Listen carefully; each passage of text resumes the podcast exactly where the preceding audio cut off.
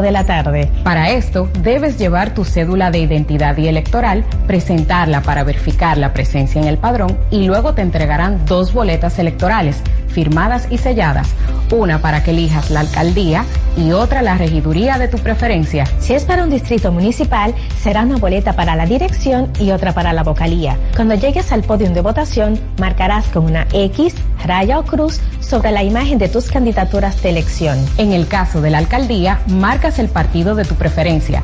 Si es regiduría, marca sobre la fotografía de un candidato o candidata para ejercer el voto preferencial. Después, dobla las boletas y deposítalas en las urnas correspondientes. Al concluir, firmas el padrón e intintan tu dedo, recibes de vuelta tu cédula y sales del recinto electoral.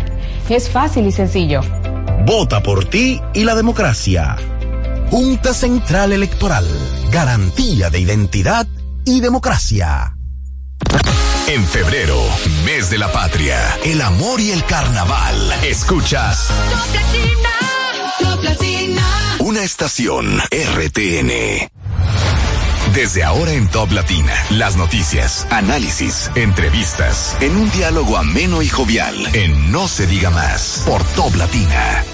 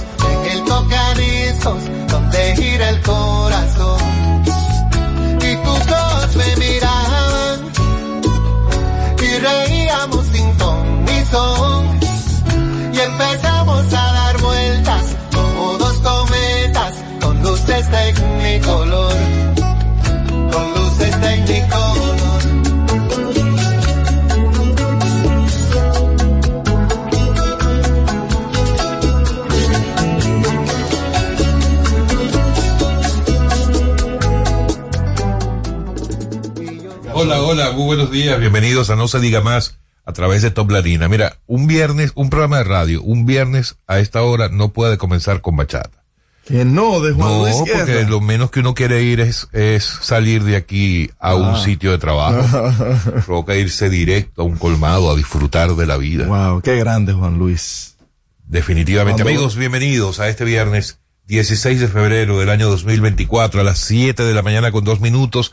Alex Barrios, quien les habla Feliz de poder contar con todos ustedes y de comunicarnos día a día para comenzar bien el día, en el caso de hoy, a ritmo de bachata, con el gran maestro Juan Luis Guerra, como siempre Olga Almanzar en la producción del espacio, Sheila Paredes en la producción, en la coordinación de la producción, y también está Marcelino de la Rosa en los controles. Recuerden que ustedes pueden seguirnos a través de nuestras redes sociales, no se diga más RD tanto en X como en Instagram, eh, así como también pueden disfrutar de nuestras entrevistas tanto en YouTube como en Spotify. Y si lo prefiere, en lugar de escucharnos, si quiere vernos, puede ir al canal de YouTube de Top Latina y allí podrán ver nuestra interacción en cabina, aunque hoy no hay mucho que ver, por lo menos mientras llegan nuestros invitados del día de hoy, porque hoy estoy solamente acompañado del señor Máximo Romero. Buenos días, damas y caballeros. Hoy como bien apuntas, Alex, viernes 16, preludio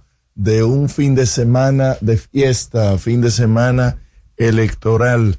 Y hoy, Día de los Amores Imposibles. ¿Ha tenido usted, señor, un amor imposible? claro. Y lo celebro todos ¿Pero por causa tuya o por los demás? Por la causa que sea. No hay nada mejor que un amor imposible. ¿Sí? Sí, porque uno vive con una ilusión permanente. Y aún, aún si no se alcanza. aún si no se alcanza, porque No, cuando, pero- cuando estás, cuando te puedes estar agotando de un amor imposible, aparece otro. Ah, ok, es renovable. No, es no, no es fijo. Es así, es así. Gracias a quienes nos escuchan desde Samaná. Queridísima Samaná. 24 y 25 estaremos por allá, mi querida Samaná. Samaná 97.5, San Juan de la Maguana 101.7, Cotuí 92.5, Santiago de los 30, Caballeros 97.5, Higüey 101.7, en Elías Piñas y las Matas de Farfán por la 91.9. Entonces hoy es el día de los amores imposibles. Es correcto. Mira, tú sabes que una de Eh, las... El amor es la fuerza que mueve el mundo, nos apunta nuestra productora, nos llena de energía y nos hace ver el mejor lado de la vida. Pero hay amores que son imposibles, pues no son correspondidos por ser prohibidos o platónicos. Exactamente, hermano, pero se lo estoy diciendo. Es más, mira, como, como la radio siempre se ha caracterizado por ser un medio de compañía, ojalá que alguien que nos esté escuchando se sienta motivado a llamarnos al 809-542-1017 en el momento que sea, interrumpimos lo que sea, para que nos cuenten su experiencia de un amor De imposible. un amor imposible. Claro, claro. Oh. Y a lo mejor al final hasta yo me animo a... ¿Sabes que mi amor alguno. imposible siempre fue Gaby Espino. De- tú eres venezolano. Gaby Espino. Sí, hermano. El amor imposible de muchos. De. Gaby Espino. Yo tengo una foto muy buena. No Gaby. puede ser. Es más, en el transcurso del programa la voy a buscar. Te la envidio, y Te la viejo, mostraré. wow. No, me vas a enviar cuando veas la foto. No ya te puede vas a dar cuenta. ser. No, no puede ser. Pero bueno, Hombre, vamos. Me vaciaste el aire ya. Vamos por lo pronto. Que tú tienes una foto con Gaby Espino y yo no, no puede ser. Amigos, vamos a dar inicio al recorrido diario que hacemos por las portadas de los periódicos impresos de la República Dominicana del día de hoy. En No se diga más, es momento de darle una ojeada a los periódicos más importantes del país y saber qué dicen sus portadas. Bueno, la portada, yo diría que la portada de la República Dominicana del día de hoy es cerró la campaña Así es. municipal para las elecciones de este próximo domingo 18 de febrero y por supuesto eso lo reflejan absolutamente todas las portadas de los periódicos. El caso del día, por ejemplo, el titular principal cesa la campaña municipal, todo listo para comicios y dice que la ejecución del proceso electoral pasa ahora a manos de las juntas municipales, de la Junta Central Electoral, que distribuye además valijas con materiales y se observa una fotografía que muestra a personal de la Junta del Distrito Nacional, que ya había distribuido para el día de ayer casi la totalidad de las valijas con todos los materiales electorales y los equipos que se, utilizarán este domingo a partir de las ocho, de las siete de la mañana. Así es. Desde ayer están en el montaje de estos equipos, subiendo los softwares. Eh, mañana se hace una primera prueba, una corrida, y antes del boletín cero también se da un informe de eh, eh, la, la situación de los equipos. Igual el Diario Libre dice ya está listo, ya todo está listo para las elecciones municipales. Juntas electorales distribuyen insumos necesarios para votar. 597 aspiran a alcaldías y 7.592 quieren ser regidores. Hay dos eh, periódicos que muestran como foto principal la misma y es la que muestra a los observadores internacionales alrededor de los miembros de la Junta Central Electoral y en el caso del listín diario lo titula Observadores listos para el domingo y en la fotografía tiene una trae una leyenda en la que describe que el pleno de la Junta recibió ayer la visita de 14 misiones conformadas por cerca de 70 observadores internacionales que estarán supervisando a nivel nacional las elecciones municipales de este domingo, mientras que Román Jaques, el presidente de la Junta, exhortó a todos los observadores a ser los ojos del mundo en esta jornada democrática. Y la misma fotografía la muestra también el periódico Hoy, Correcto. que la titula Presidente de la JCE da bienvenida formal a las misiones de observadores electorales que ayer iniciaron su labor. También eh, en una exposición que tuvo Román Jaques, indicó y volvió a aclarar que desde las 7 de la mañana hasta las 5 de la tarde está prohibido el uso de teléfonos dentro del recinto pero que eh, luego de cerrado el proceso de votación, en el momento de los escrutinios, en el momento de los escrutinios él dijo, comiencen a grabar, pueden tomar fotos, pueden transmitir en vivo, pueden hacer de todo porque quieren mostrar transparencia en el ejercicio y al final de cuentas, eh, el momento más crítico es ese, el momento del conteo de los votos donde eh, los, eh, los que están ahí, los presidentes de mesa, los eh, delegados, hacen cosas no, no tan santas. Y esto que se pueda grabar, que se pueda ver que se está haciendo, llama a, y, da mucha tranquilidad. El periódico hoy precisamente habla también de que la Junta Central Electoral compartió ayer los protocolos que ha establecido para el envío de datos desde las juntas distritales y municipales y la emisión de boletines. Incluso ayer aseguraban que tienen protocolos establecidos para aquellos casos en los que se pueda presentar algún tipo de problema, como una, un corte de electricidad o cualquier otro inconveniente desde el punto de vista técnico o imprevisto que se pueda presentar, eh, tienen establecidos algunos protocolos para que eso no se convierta en ningún problema.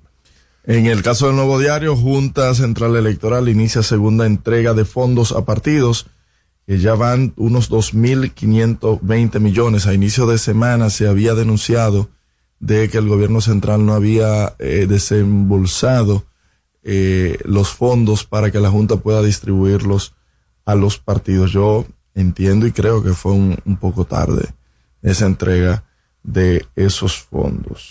El periódico El Caribe muestra en su parte superior, cierra la campaña con aire de triunfo de todos los partidos. Ayer veíamos a todos los, bueno, los partidos principales, ¿verdad? Todos se sienten ganadores. Eh, hubo varios cierres de campaña, por ejemplo el de Santo Domingo Este con Luis Alberto Tejeda. Cosa que yo lo eh, vi. Que no consistió en una concentración como el caso de Dios, una caravana. en una caravana. Pero para, para temas de impacto, que bueno, no sé cómo el diario libre lo señala y lo pone en, en relieve y en primera plana, porque se supone que hoy no se puede mostrar ese tipo de, de acciones. Y por eso te decía que para mí pareció un error hacerlo ayer, el cierre, porque no, quizás no iba a poder tener la cobertura que ameritaba.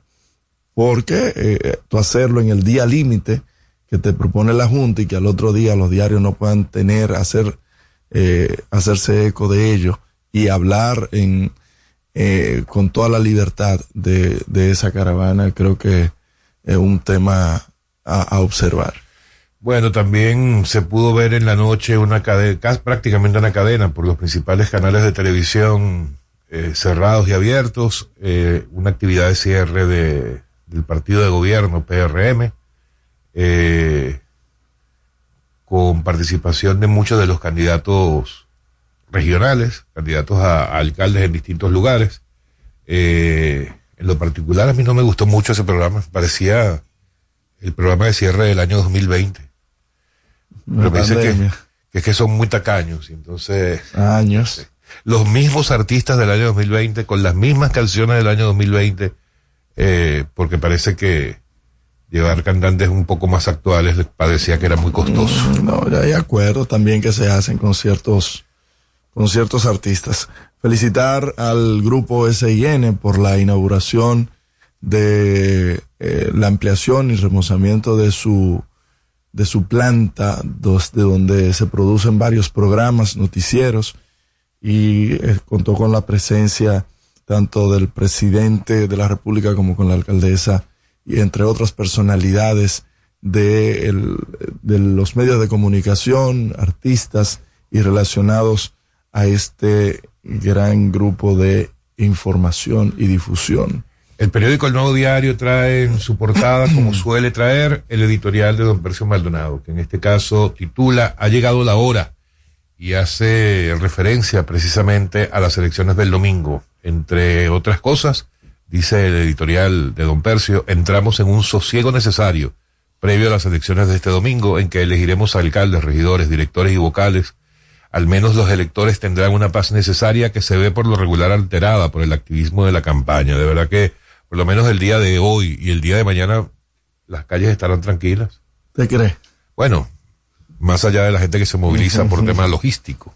Mira, el CONEP, importantísimo el llamado que hace el CONEP, que llama a votar masivamente en los comicios municipales del próximo domingo. Esto fue en voz de su presidente ejecutivo Celso, Juan Marrancini.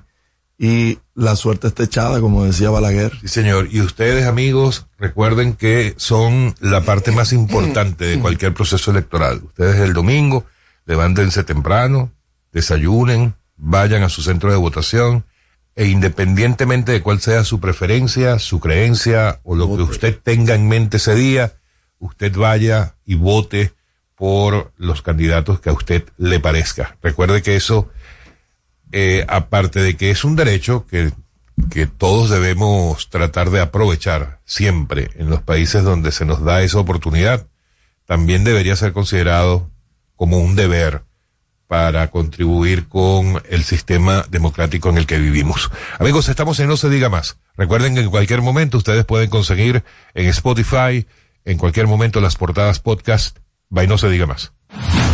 Después del corte comercial, seguimos con No se diga más. Por Top Latina, 101.7 Santo Domingo y San Juan, 97.5 Santiago y Samaná, 91.9 FM Elías Piña y 92.5 FM Cotuí. Y a través de nuestra página web toplatinafm.com. No se diga más. Top Latina. Dale un toque dulce a tus mañanas con las nuevas French Toast Sticks de Wendy's. Mmm, deliciosas tostadas francesas cortadas a mano, crujientes por fuera y suaves por dentro, servidas con rico sirop. Pruébalas, el desayuno perfecto para tener un buen día. Solo en Wendy's. Natural, siempre natural.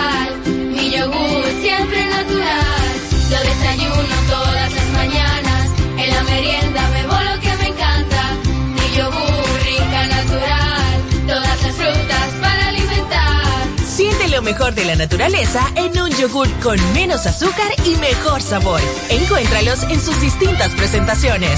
Perfeccionamos lo mejor de la naturaleza. Porque la vida es rica. Cuando nos cuidamos unos a otros, hay comunidad. Donde hay comunidad, hay más oportunidades. Donde hay más oportunidades, se vive mejor.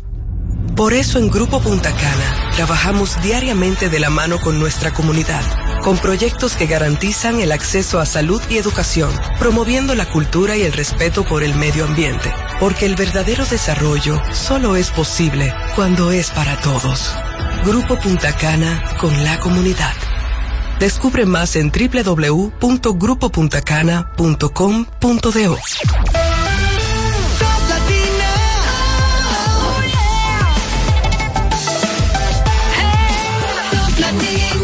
Una estación RTL. Síguenos en las redes sociales. Arroba no se diga más radio. Seguimos conectados con ustedes en No se diga más por Top Latina.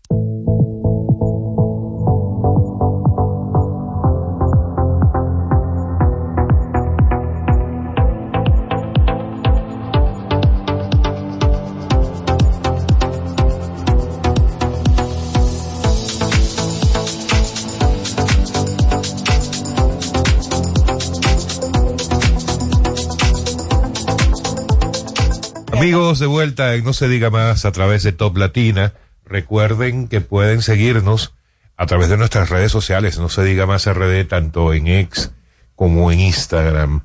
Sheila, ¿no estabas aquí cuando hablábamos de qué se celebra hoy? Hoy se celebra, vamos a recordarlo, el Día de los Amores Imposibles. Wow. ¿Lo estás celebrando? bueno amigos, vamos a, a dar inicio a nuestras conversaciones. Hoy, en el caso de hoy, una conversación muy interesante con la que vamos a comenzar nuestro espacio. eh, y es porque se trata, escuchen bien, de la doctora Marit Sarvaje. La doctora Marit Sarvaje es médico integrativa, que yo no sé qué es un médico integrativo, Ya pero ya ella nos lo va a contar. Además de terapeuta sexual, eso sí sé qué es. Así es. Muy bien, muy bien, me gusta. Médico integrativa y terapeuta sexual. Muy buenos días, doctora. Gracias por estar con nosotros. Aquí estoy, muy bien, muy cómoda me siento. Qué bueno, Sí, bienvenida. gracias. Doctora, a mí lo primero que me llamó la atención, usted me va a excusar, es que usted sabe que tenemos siempre una guía, ¿verdad? Viendo eh, de qué vamos a conversar, con quiénes vamos a conversar, y me preocupa que eh, lo primero que vamos a, a conversar es un taller que se va a realizar el día de mañana sábado que se llama Amor en Acción, ¿Eh? pero dice que ofrecerá una experiencia vivencial. Pero ¿cómo así? Entonces, eso me preocupa. A mí particularmente Si me usted preocupa. quiere puede ir para cómo disfrutar esa experiencia. Para que se preocupe con Para que gusto. se preocupe. Eh, Cuéntenos de esta pues, actividad. eh, bueno, esta actividad conlleva a que en todos los años que vengo trabajando me he dado cuenta que realmente eh, nos involucramos en relaciones no solamente de parejas con sentimientos, sino en términos generales nos involucramos de una manera en que a veces es el impulso el que nos conlleva a estar cerca de. Y el trabajo que vengo haciendo hace muchos años, gracias a Dios, pues me he dado cuenta que donde mayor situaciones tenemos es en la pareja que se integra de una manera no programada la mayoría de las veces, porque quizás salgo embarazada y para disimular me caso, por ejemplo. Ay. Por ejemplo, pero yo no he tomado el tiempo, la capacidad de entender cuál es mi mochila emocional, pero yo me voy a juntar contigo porque tú me vas a, entre comillas, a resolver mi tema y probablemente la pareja que he elegido tiene la misma mochila o más y quizás él piensa, porque hay una teoría que no es cierta, de que yo lo arreglo, de que yo me voy a arreglar. Hasta que no entendamos que el tema soy yo, y inclusive yo he declarado este año como el año del yo, en el sentido no de egoísmo, porque no nos enseñaron la generación de 50 y más, yo estoy incluida ahí. Yo no, todavía no he llegado. Bueno, pues ya, dele, que llega y es rico. Así que dele, Sí, avance que, avance, avance que el cuerpo esperar. ya lo dice. ya. Y ese es un tema también interesante de que, pero no quiero salirme de, del objetivo. Y es que cuando yo no reconozco lo que debo mejorar, donde no me enseñaron a amarme, que no es lo mismo que egoísmo, porque egoísmo es, es muy diferente.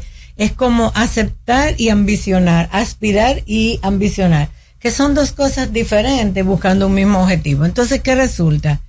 que cuando me involucro, porque quizás tenía unas relaciones prematrimoniales, nos juntábamos en cualquier sitio, teníamos sexo, todo muy bien. Pero cuando el techo es el común, que empiezan las situaciones de que, no sé, eh, se acabó el gas, la señora no vino, se dañó el carro, no hay para comprar el, el día a día vienen los conflictos, pero no es que la relación de pareja crea conflicto, es que yo traje un conflicto y tú trajiste uno y no hicimos una mochila adecuadamente. Pudiera ser que en el sexo nos disfrutamos, disfrutamos de una sexualidad plena, pero ¿y qué hay antes de la sexualidad? O después. o después, porque quizás es algo que yo hago mecánico por una necesidad fisiológica, pero no me preparo, no hago un proceso donde realmente yo me conozco, yo conozco mi cuerpo, yo conozco cuando me, me, me enfurezco o cuando estoy alegre. Entonces, uno de los objetivos de, de todo lo que he trabajado durante tanto tiempo, me ha dado muy buen resultado trabajar con la pareja en un taller que es interesantísimo porque resulta que yo no trabajo con mi pareja, yo trabajo con tu pareja. Ajá. Entonces ahí se emanan una serie de cosas y reconocemos que no solamente soy yo que tengo la dificultad en mi relación de pareja, que casi todos tenemos lo mismo. Y precisamente nunca he estado de acuerdo con que hay nada imposible. ¿Cuál es mi plan? ¿Cuál es mi objetivo? ¿Hacia dónde yo quiero ir? ¿Y con quién yo cuento? Porque el tema es que cuando yo formo una empresa y el objetivo mío no es el tuyo, esa empresa va a quebrar. Claro. Y no estoy de acuerdo con el divorcio, pero sí voy a estar sufriendo y me voy a estar maltratando, es mejor que dejemos las cosas. Doctora, antes de continuar con el taller en sí y lo que se va a vivir allí, eh, me surge una pregunta. Los terapeutas, como el caso suyo, terapeuta sexual y que ayuda al tema de las relaciones de pareja, ¿siempre funciona cuando la pareja empieza a tener problemas o usted, por ejemplo, recomendaría una pareja que está pensando en un futuro, casarse en un futuro, como que se vayan preparando previamente para cuando llegue ese momento. Si todavía hay gente, yo no entiendo cómo puede haber gente todavía que esté pensando en casarse, pero, pero ese es otro tema. Pero eso es rico.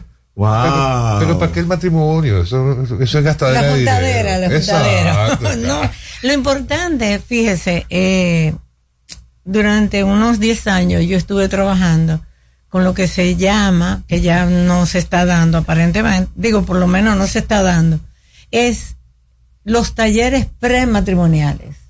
Ajá. La iglesia suelen darlo. Sí, pero, o sea, yo duré como 10 años en la iglesia católica apoyando eso. Y la verdad que los conflictos que se presentaban no era que, que no se casaban, pero que se daban cuenta que el- no es lo que el traje largo, el vestido blanco, la catedral, la iglesia, para divorciarse. Entonces, ¿cuál es el objetivo? Ah, que tengo 35 años y me voy a quedar, pero que te va a quedar a dónde? Ah, Entonces, una de las cosas que más se trabaja es que busquemos, cuando voy a planificar una relación, cuando voy a montar una empresa, debo asesorarme, porque yo no sé nada y quizás tampoco lo sé todo.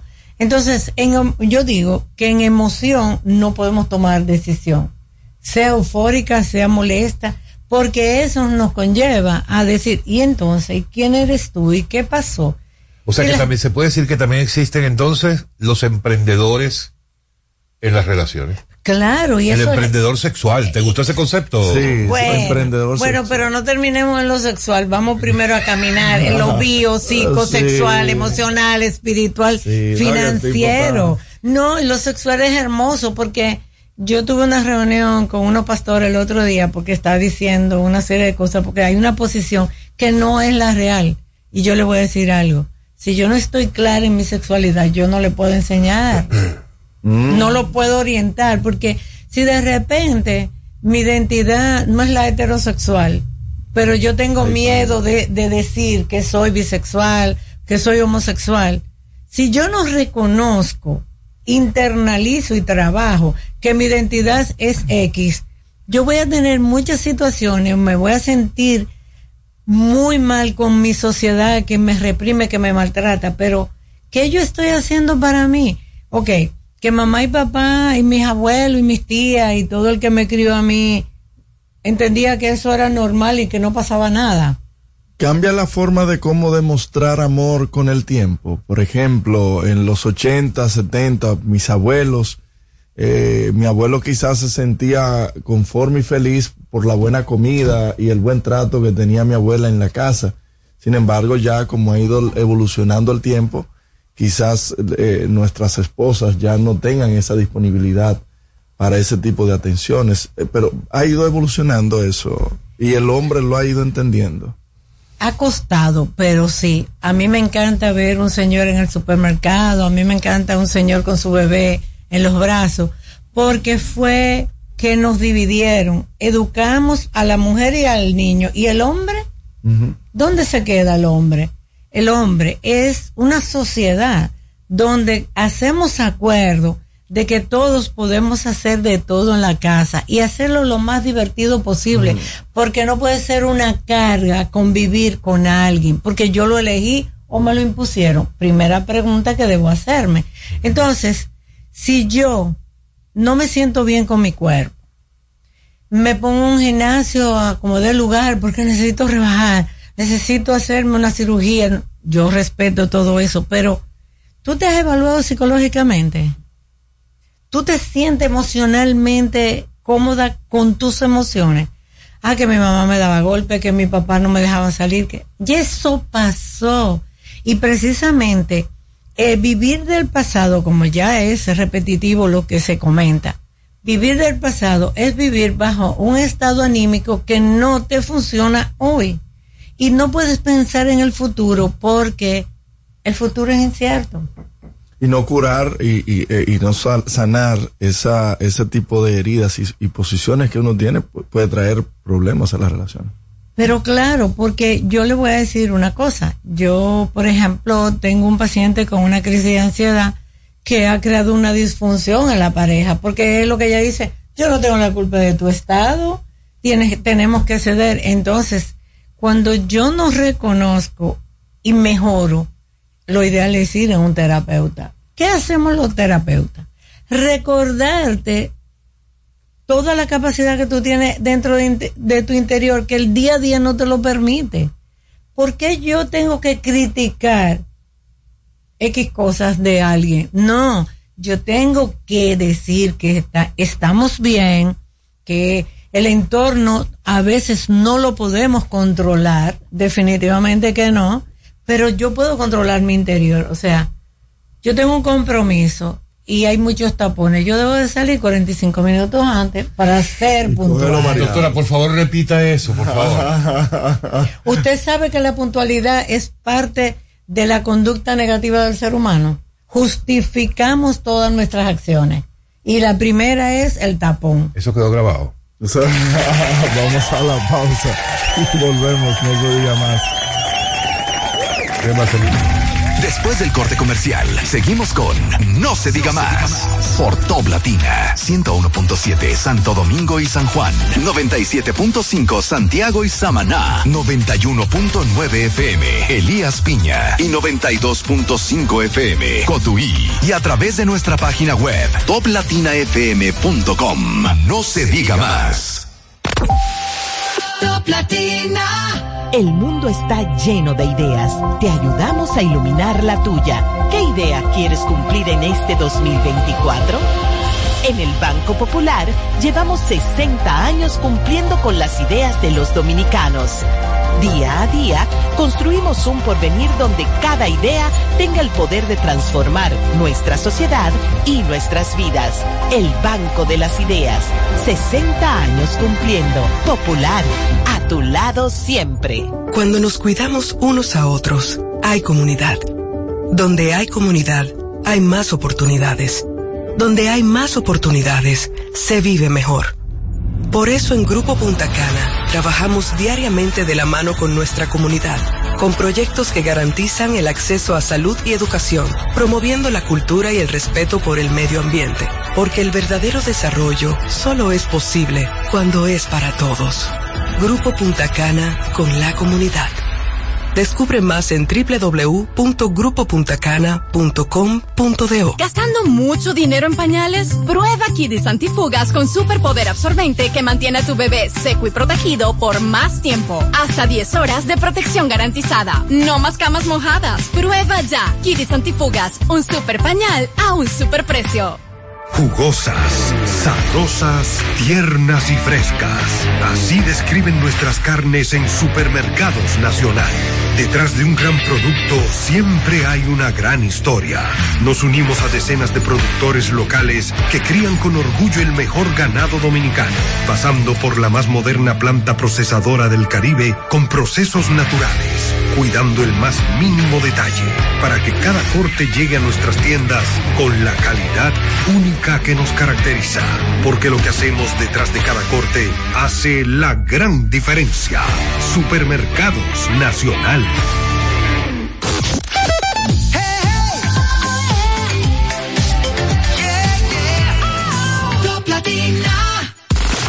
Síguenos en las redes sociales. Arroba no se diga más radio. Seguimos conectados con ustedes en No, se diga más por Top Latina.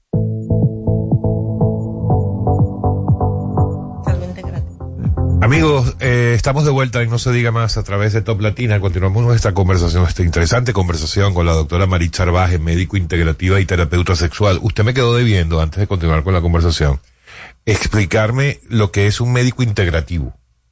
No me gusta deber, voy a pagar. Pague, pague, por favor. Fíjese, ¿qué es medicina integrativa? Es lo que antes se llamaba medicina general donde todos los que nos graduábamos de médico teníamos que saber de todo un poco. Sin embargo, ahora con las especialidades que estoy de acuerdo, se ha eh, desligado un poco en la capacidad de hacer las cosas. Es el, el ser humano está compuesto de varios elementos.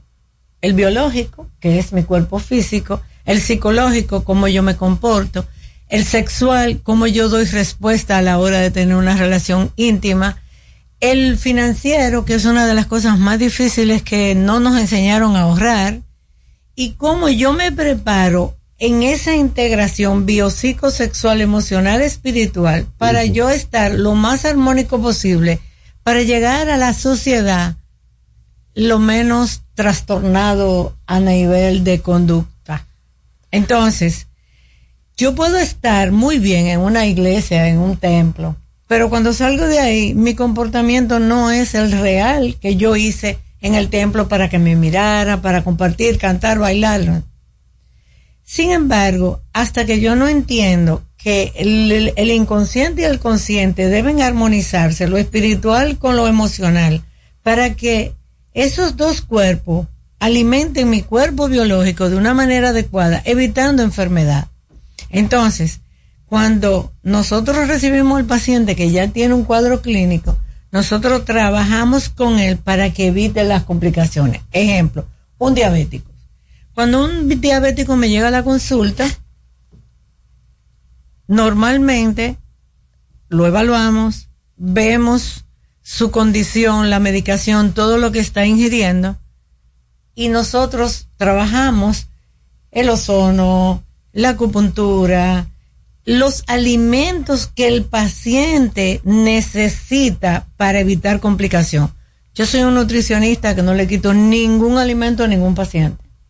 Dependiendo de las condiciones emocionales y nutricionales, le mejoro, le aumento o le disminuyo el alimento, porque todos los alimentos los necesitamos. Ahora, si usted decide ser keto, eh, lo que sea, yo se lo respeto, porque si eso le va bien, pues qué bueno, porque no interpretamos la ingesta de la alimentación como algo sagrado. Comemos, succionamos, nos paramos de la mesa todavía masticando, tomando agua, hablando de problemas. Entonces, toda esa energía que es un sazón negativo que le introducimos a la alimentación, va a hacer que nuestro estado emocional se empiece a desnutrir. Inclusive yo tengo un capítulo que se llama desnutrición emocional. ¿Y qué es eso? Bueno, ¿cómo yo estoy nutriendo? Yo desperté, qué bueno que desperté, no importa que sea viernes, no importa que sea lunes. Yo entiendo que todos los días son iguales. Ahora, ¿cuál es mi actitud al nuevo día? Ay, ya llegó el viernes, ay, ya llegó el viernes, ay, llegó el lunes. Entonces yo le transmito energía a el inconsciente comunitario. Entonces, le puedo contar que a finales de noviembre y a principios de diciembre la consulta hay que cerrarla porque todo el mundo está en chercha. Entonces, mire la condición psicológica de que en diciembre nadie se enferma. Y entonces, que en Semana Santa nadie se enferma. Solamente es una reflexión. Porque ya yo estoy si planificando. Extendemos eso al año completo, doctor, ¿eh? Qué bien sería. Sería, o sea, yo preferiría no tener consulta y que la gente entienda de una vez por todas que mi condición psicológica, emocional, tiene mucho que ver con mi condición de mi cuerpo biológico. Entonces, lo más frecuente en disfunciones o en situaciones de pareja es no hay comunicación y no pasamos el día entero hablando. Pero primero, yo hablo que no paro. Segundo, mi compañero no me escucha. Mm. Ni siquiera yo me escucho. Tercero, están en el teléfono. Y ojalá fueran el teléfono, peor, porque estoy hablando contigo y tú di que me estás mirando, pero estás pensando en quién sabe. Mm. Entonces, no hay una comunicación positiva, no hay una comunicación financiera, y no hay una comunicación sexual.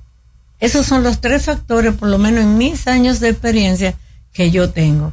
No me sé comunicar, ni siquiera a la hora de decir un problema que hay, porque estamos bien, pero ¿qué hay? ¿Cómo yo respondo a esa comunicación? Doctora, antes, pero cuando digo antes, hace muchos años. Antes de ayer. Ajá. Eh, era muy común que las relaciones duraran mucho más tiempo que ahora. Por ejemplo, es común uno ver que nuestros padres o abuelos eh, se casaban y de verdad llegaban hasta que la muerte los separaba. Así es. O sea, 50 años, 60 años, cosas que uno en esta época uno no lo piensa, pero ni que, o sea, una relación que llega a los 7 años en este, en esta época es una relación exitosa y quién sabe si continúa después de los 7. Digo, digo 7 por decir cualquier número. Era porque nuestros padres y abuelos eran más sabios y sabían de todo esto que usted sabe ahora. O, aguantar por o era aguantar. simplemente que aguantaban, aunque no supieran manejar lo que se puede manejar ahora gracias a ayuda como la de usted. Realmente lo que yo pienso por mi experiencia es que realmente la mujer estaba en resignación y tenía que hasta que la muerte los separara. Eso no quiere decir que tuvieran momentos agradables, pero es que la vida yo la convierto en un electrocardiograma. Si fuera lineal, fuera muy aburrida. Si todos fuéramos iguales, fuera muy aburrido. Porque ¿cuál es el reto para yo crecer? Que tú me retes. Entonces, me puedes maltratar, pero yo lo acepto o no lo acepto. Espera, un momentico. Y una de las cosas que yo le digo a las parejas es, cuando uno de los dos está molesto, bájate tú, respira hondo y cuando las cosas estén tranquilas, entonces tú decirle, mira, aunque tú tienes esta posición, no estoy de acuerdo, pues llegamos a un punto medio. Pero como yo soy el que más sé, yo soy la que más sé, y, y hay que hacer las cosas, porque eso- es imponer. Entonces, en una relación de pareja, en una relación de trabajo, no se puede imponer. Vamos a lograr un objetivo positivo con una meta clara, pero todos tenemos que estar de acuerdo. Y vuelvo atrás. Si mi mochila está tan pesada que no la puedo ni abrir, no espere que la pareja que va a estar contigo, hombre o mujer, te va a resolver eso. Eres tú que tienes que mover esa mochila. Y cuando yo reconozco que debo mejorar, yo crezco. Doctora, ¿son válidas las infidelidades? hoy. la- ¿Son válidas las infidelidades eventuales para, para, Sheila, estamos al aire. Doctora, Muy bien, tranquilo. ¿son Todo está bien. son válidas las infidelidades eventuales para resolver problemas de la pareja? Cuando está cayendo muy aburrido, uno es un poquito infiel y mientras se resuelve la cosa uno vuelve y, y otra vez se restablece la relación. De hecho, se- de hecho en, el, en, el, en los diarios salió un supuesto estudio de que filtrear con otras personas eh, ayuda a la relación. No estoy de acuerdo. Por eso digo, un supuesto estudio. Yo no, No, porque, bueno, cosas. es que hay muchos estudios a conveniencia de servicio. Mm. ¿Entiendes? Claro, eso Dice, se lo por- inventó él ahora. Eso. Por e- Pero no, por ejemplo, dicen por ahí que la infidelidad es un acuerdo entre tres. ¿Cómo así? ¿Cómo tú me puedes explicar No, eso? Yo eso no lo entiendo. Tengo que estudiar un poquito más temprano. No estoy de acuerdo. Porque, ¿qué es la infidelidad para mí? La infidelidad para mí es yo ser infiel conmigo misma, con mis sentimientos. Yo no soy infiel a ti, yo me estoy diciendo infiel a mí porque lo que te estoy dando, lo que te estoy proponiendo o te estoy dando es mentira. Porque el hecho de que usted vea eh, un hombre o una mujer elegante, mira qué bonito se ve esa persona, eso no pasa nada. Mi relación es así, mira qué linda se ve esa muchacha, o él me dice, porque eso no pasa nada, es un poquito de colirio para los ojos, ¿verdad? Claro. Pero eso de romper la rutina siendo infiel, no estoy de acuerdo, porque ahí hay hipocresía en la relación. Entonces, mi propuesta es lo siguiente. Yo entiendo que debo reconocer aquellas cosas buenas que tengo, que traigo a mi relación y reconocer lo bueno que mi pareja trae a la relación, que ese es el objetivo de la, del taller. No hablar mal de la pareja, porque cuando yo hablo de mi pareja yo, mal, yo estoy hablando de mí, Claro. porque él es mi espejo en este momento. Entonces, ¿por qué no podemos crecer? Ahora estamos en el periodo que las elecciones, que fulano dijo, que el otro dijo, pero ¿por qué no podemos decir algo positivo de alguien? El hecho de que tú estés en el otro lado no quiere decir que yo no debo reconocer tus cosas. Entonces, a la hora de ser egoísta y de que yo quiero subir, no importa que pisotee a quien pisotee, entonces no andamos bien. Y yo no quiero que olvidemos que somos entes espirituales viviendo una experiencia humana y que aunque haya cibernetismo y que haya todo, que no olvidemos que somos entes espirituales viviendo una experiencia humana, que es muy linda, la vida es linda, no la compliquemos como humanos. Volviendo al taller, ¿cuáles son los detalles? Si hay un costo donde las personas pueden eh, adquirir eh, las boletas, las entradas. Y, y, y a mí me llama mucho la atención de que se tendrán una dinámica de una vivencia eh, presencial eh, desde que se trata. pegado en Sí, eso. sí, sí. Sí, no, el de ahí con su Sí, sí, sí, ¿Viste? viene de la cara. ¿eh? Viste, viste, ¿Qué lo va travieso. ahí? Él es un chico travieso. ¿Qué lo va a Eh, lo que pasa, no, fíjate, eh, gracias a Dios. Pues para que Marcelino salga del Valcarrizo hacia el lugar tiene que, tiene que haber una motivación. Marcelino es nuestro control. Sí, sí, no, yo sé. Ok. Ok.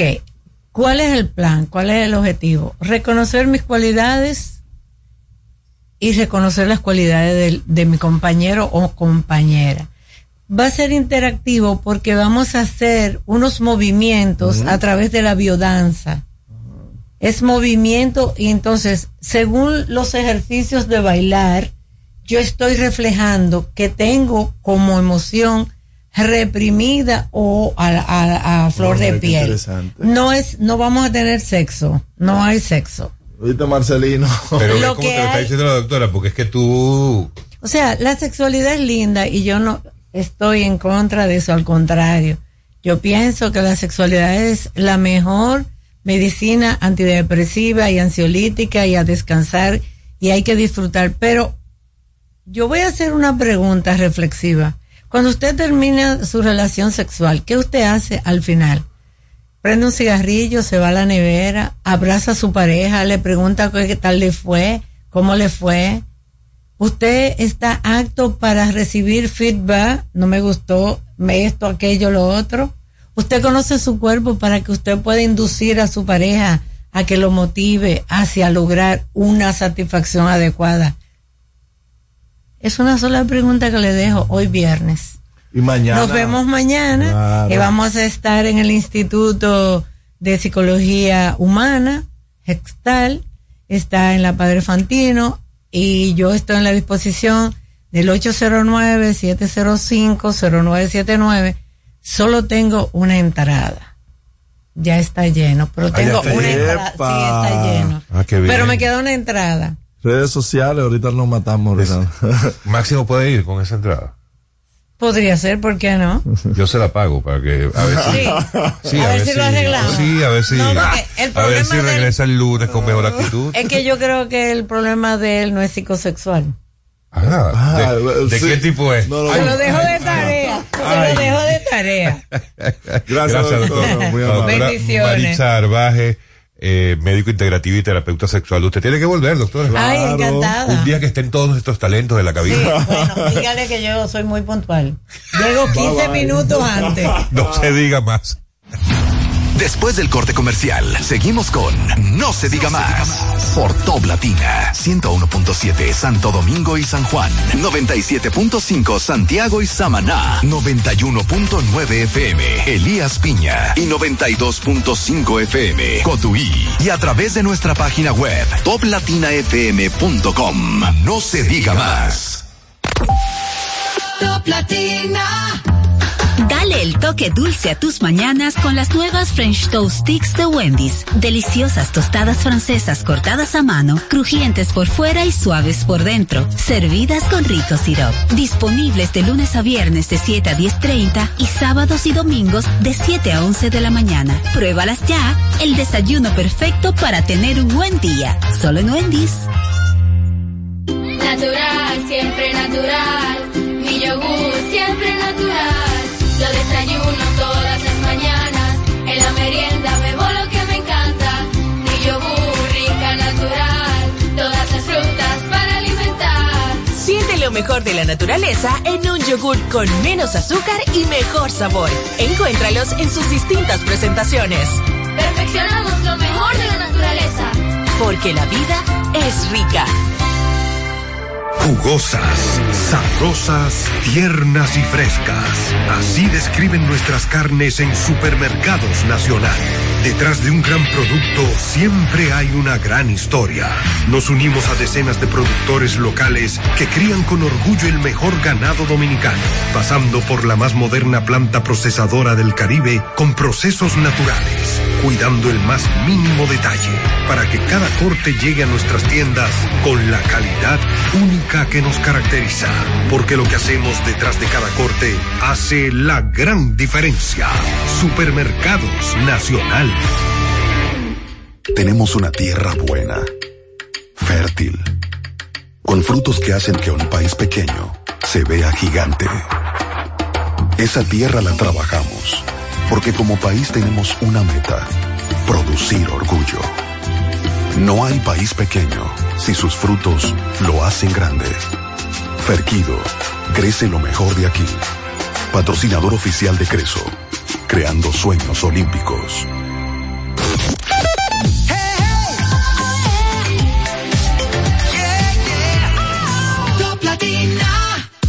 Síguenos en las redes sociales. Arroba no se diga más radio. Usted escucha No se diga más en Top Latina.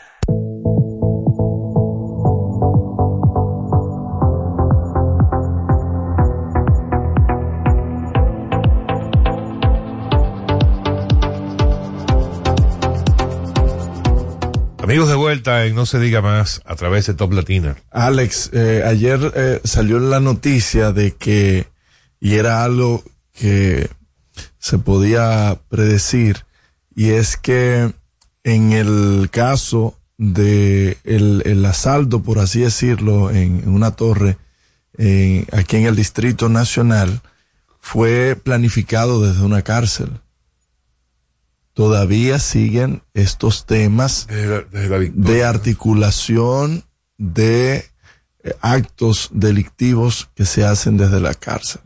Está el, el caso de David Ortiz, está el- lo- los asesinatos de abogados connotados en Santiago eh, y muchísimos casos y no sabemos hasta cuándo nuestras cárceles van a seguir eh, siguiendo perpetrando y, y en la anuencia y ante la vista de todos que se sigan instalando estos centros tecnológicos. Yo creo que están más avanzados que en el ITLA. Atención Omar Méndez. Habría que ver, porque son, te estoy diciendo, son profesionales porque te montan una red eh, porque el- el- en el caso de montar un Starlink, tú tienes que tener cierto, cierto exper- expertise y que adicional tenían repetidores para que puedan tener mayor alcance y puedan conectarse más personas de, de forma simultánea. ¿Cómo es que siguen entrando eh, celulares? Cuando, yo no sé si a ti eh, has tenido la desdicha de ir a una cárcel, No, aquí no. Pero eh, según eh, comentarios que he escuchado, te revisan todo. Te hacen una requisa eh, muy minuciosa. Entonces, cuando suceden esas cosas, tú dices, pero ¿y cómo es que pasan teléfonos? ¿Cómo es que pasan armas? ¿Cómo es que pasan estupefacientes? ¿Serán los policías? ¿Habrá en horarios específicos donde la seguridad es un poco más vulnerable? No sabemos. Realidad es que al día de hoy, eh, salvo de, de que se muevan las dotaciones policiales que hay en esos centros carcelarios, no hay sometimientos, no hay destituciones, todo sigue tal cual. Yo lo único que sé es que eso estoy eh, convencido de que es una es una situación que depende de un altísimo grado de complicidad entre muchos sectores. O sea, ahí hay involucrada gente, la gente de la seguridad de los penales, están involucrados evidentemente los propios delincuentes, pero deben estar involucrados también gente del Ministerio Público, debe estar involucrado, o sea, hay de todas las áreas que, que conforman el sistema judicial, hay gente allí metida que permite y se beneficia de esos negocios. Y además, que además es un negocio que no es exclusivo de la República Dominicana. O sea, eso pasa y por eso yo digo que eso nunca se va a resolver, porque si no se resuelve, si no mira lo que iba a decir yo, si no se ha resuelto en décadas en ningún país, o sea, tú vas a Venezuela, es lo mismo, tú vas a Costa, bueno, Costa Rica no, no, No, lo conozco, Rica pero no. vas a Colombia, es lo mismo, vas a Ecuador, es lo mismo, vas a Perú, es lo mismo.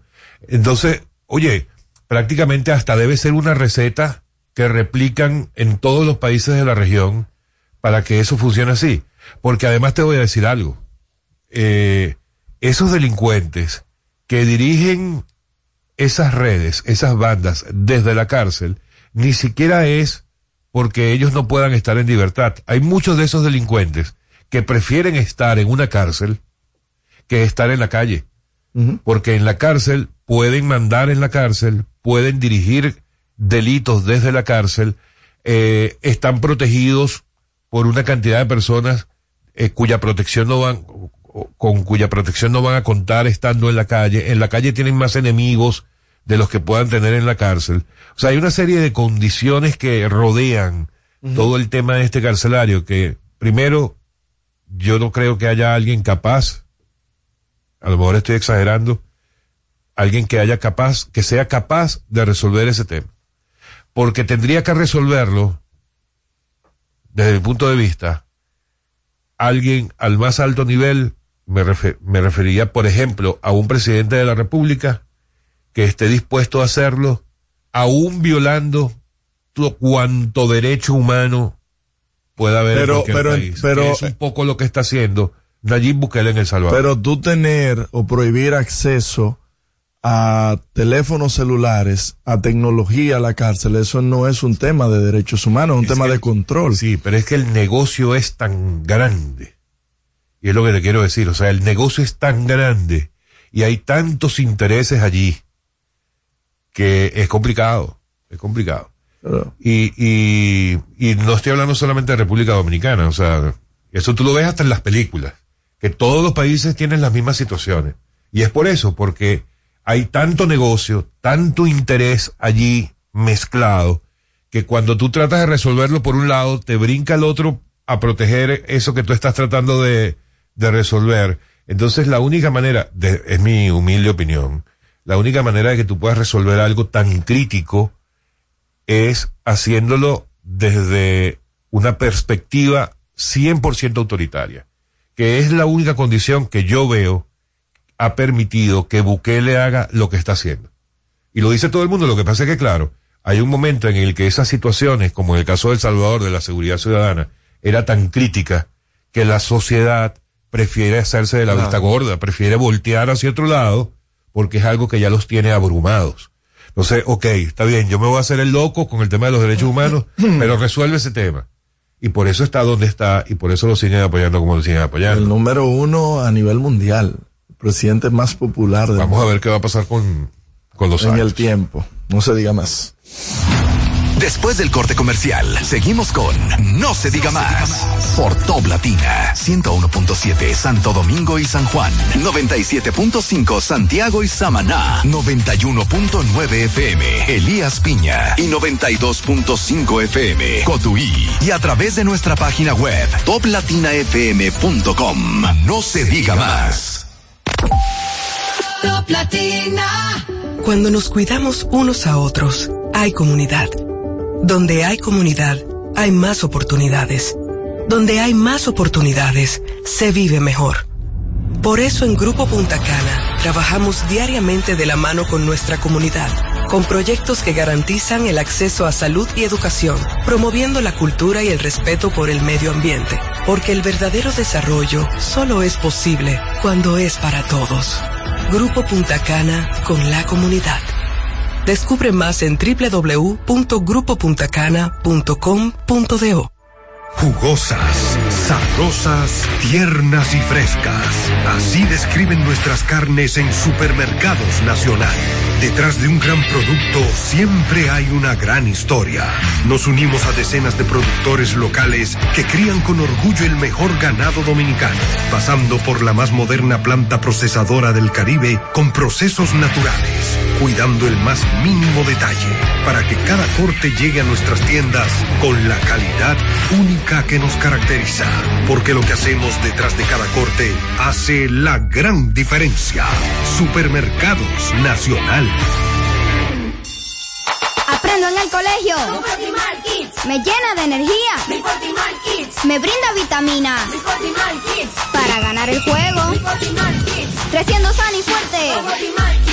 Todos tomamos Fortimal Kids. Un brazo de poder en cada cucharada. Fortalece el sistema inmune de tus hijos con Fortimal Kids. Fuente de omega, vitaminas A, D y extracto de malta. Con rico sabor a naranja. Un producto de laboratorios Dr. Collado. Jumbo, llegó el mes de todos los dominicanos y lo celebramos con miles de ofertas. Ser dominicano es lo máximo de la A a la Z. Jumbo, la mámpara, la para, la grasa, lo máximo. En febrero, mes de la patria, el amor y el carnaval. Escuchas una estación RTN. No se diga más. Una revista informativa con los hechos noticiosos que marcan tendencias en el país y el mundo por Top Latina.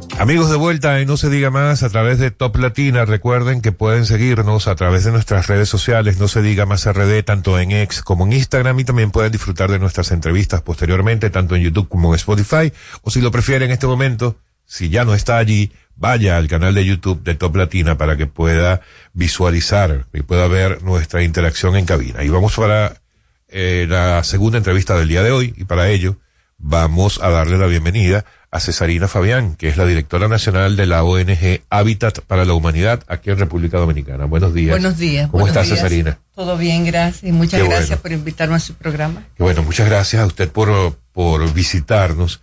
Hábitat, esta ONG, ha anunciado recientemente el, el impacto que de alguna manera tuvo durante este último año, durante el año 2023, en cuanto al apoyo que se le da desde la organización a familias en temas de vivienda. Así es. Cuéntenos un poco cuál es el alcance que está teniendo Habitat y el, el año 2023, qué alcance tuvo y qué significa para esas familias que ustedes pudieron ayudar.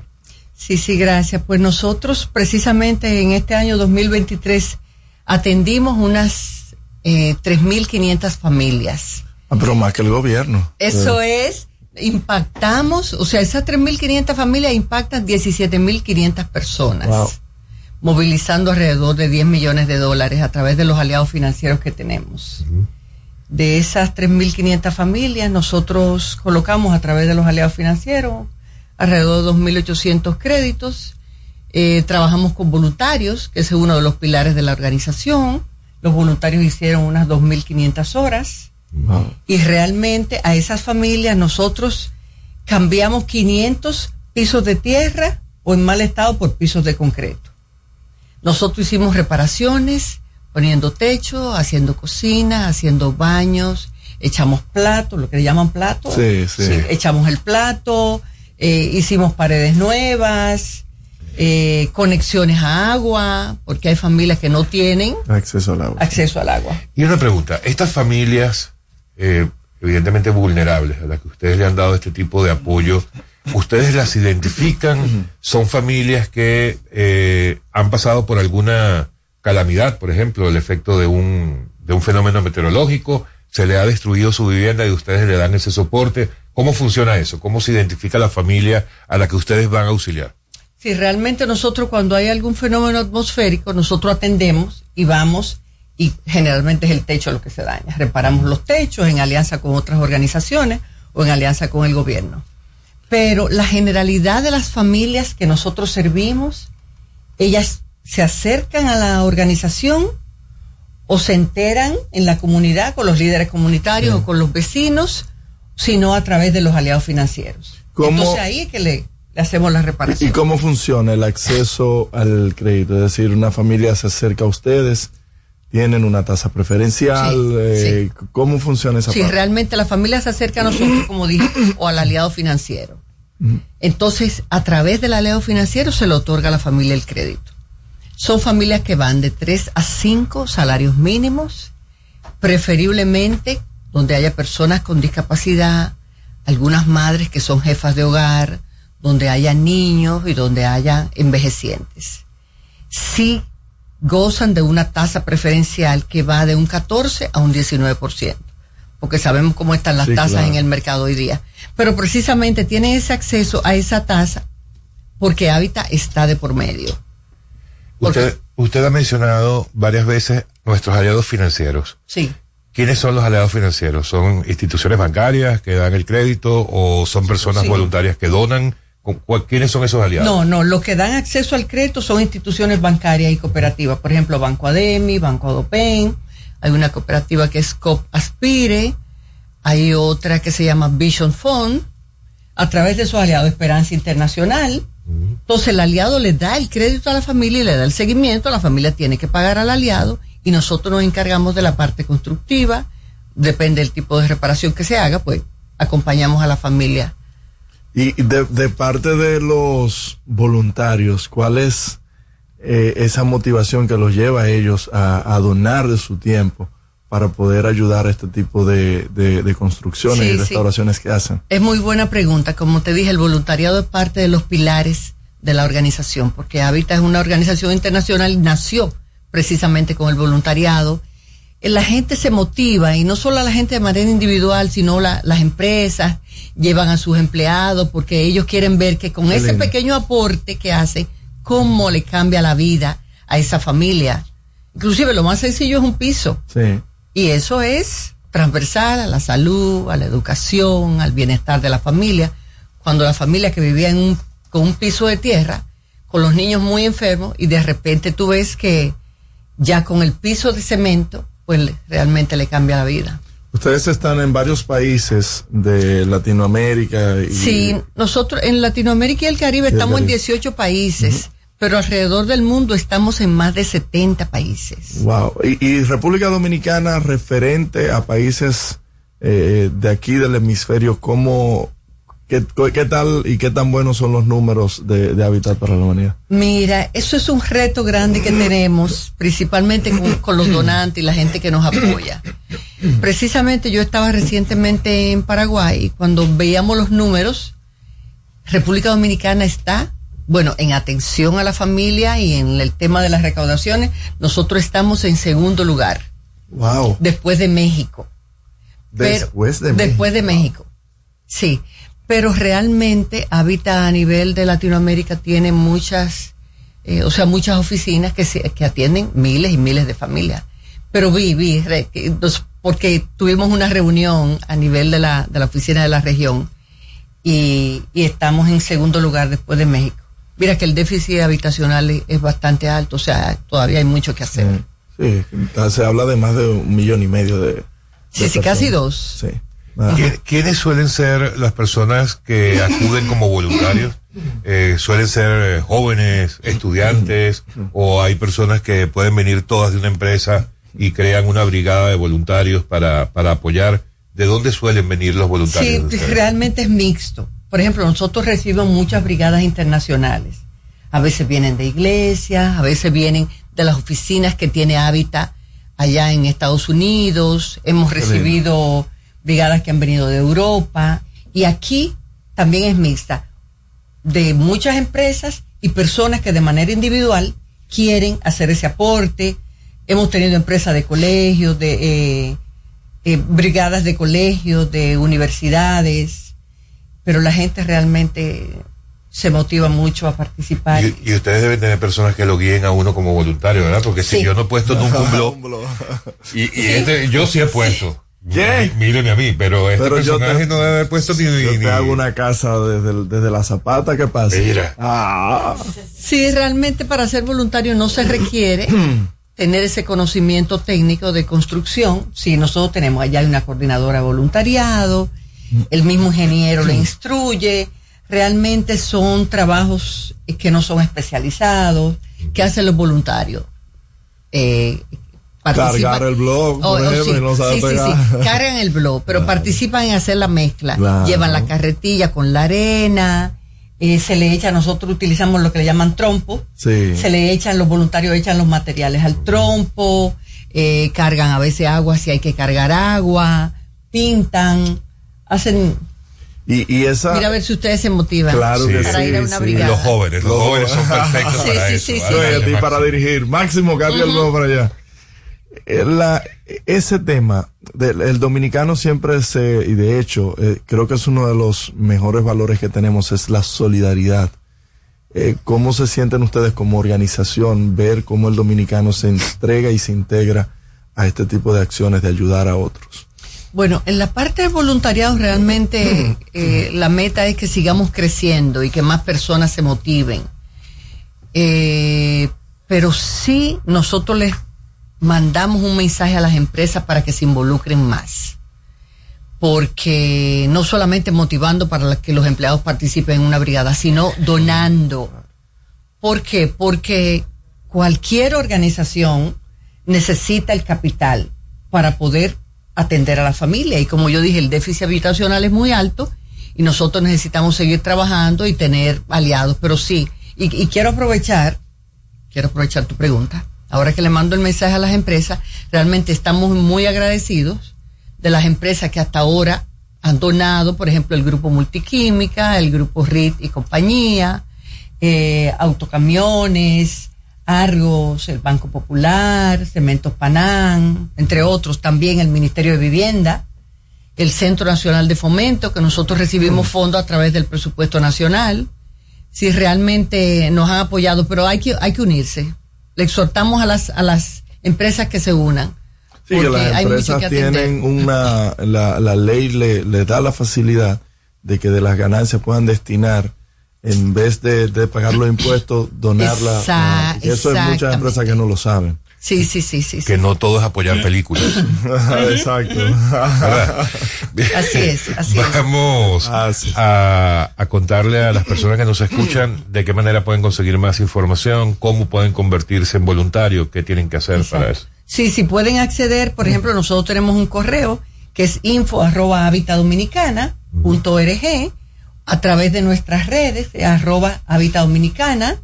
Pueden llamar directamente a nuestro teléfono al 809-547-2091 y, y a través de las redes, que ho- hoy día es, es lo Es que... lo fundamental. Es lo fundamental, y lo sí, más sí, sí, sí. práctico. Sí, que se unan y que se Dominicana. involucren. Hábitat Dominicana en todas las redes, X, eh, Instagram, Facebook, ¿verdad? Exacto, exacto. Muy bien. Yo, yo viendo los panfletos que trajeron ustedes, la- los rostros y Felices. de felicidad, ¿hay algún caso en específico que le haya tocado y le haya marcado de, del antes y después? Sí, mira, nosotros tenemos muchos testimonios.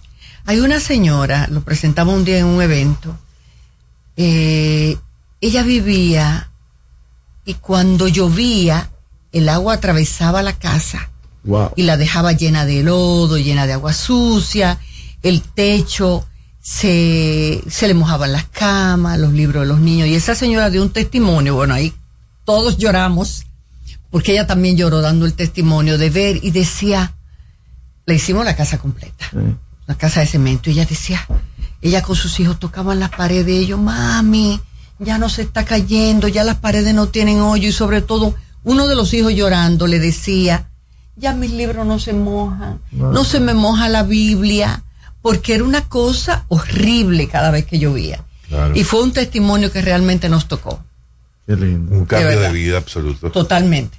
Claro que sí. Bueno, muchísimas gracias por acompañarnos, Cesarina. Gracias, gracias a Eh, ustedes. mucha suerte. Vamos a recordarle a las personas que estén interesadas en convertirse en voluntarios o en donar para la actividad que lleva Habitat. En las redes sociales lo consiguen como Habitat Dominicana. Y también pueden comunicarse a través del teléfono 809-547-2091. Su directora, Cesarina Fabián, gracias por estar con nosotros. Gracias y gracias a todos y a unirse entonces Claro. como voluntarios y las empresas a donar. Muchas gracias y buen día. Muchísimas gracias, amigos. Gracias. Estamos en No se diga más a través de Top Latina.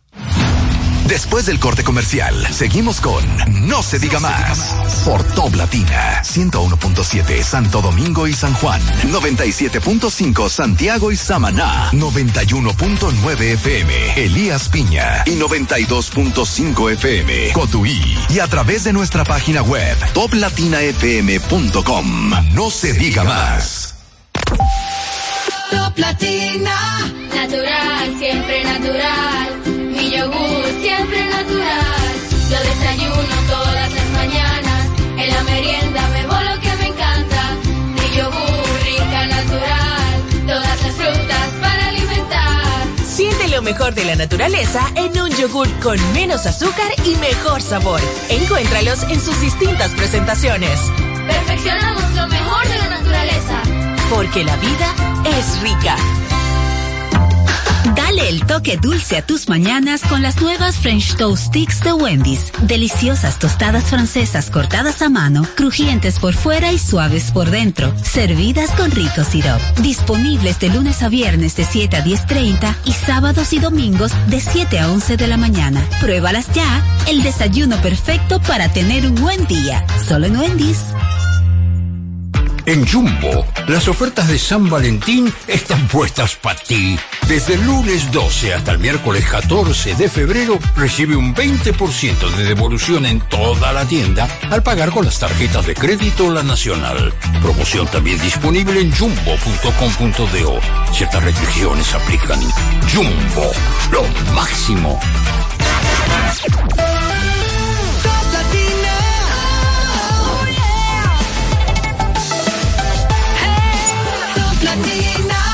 Estación RTN. Usted escucha No se diga más en Top Latina.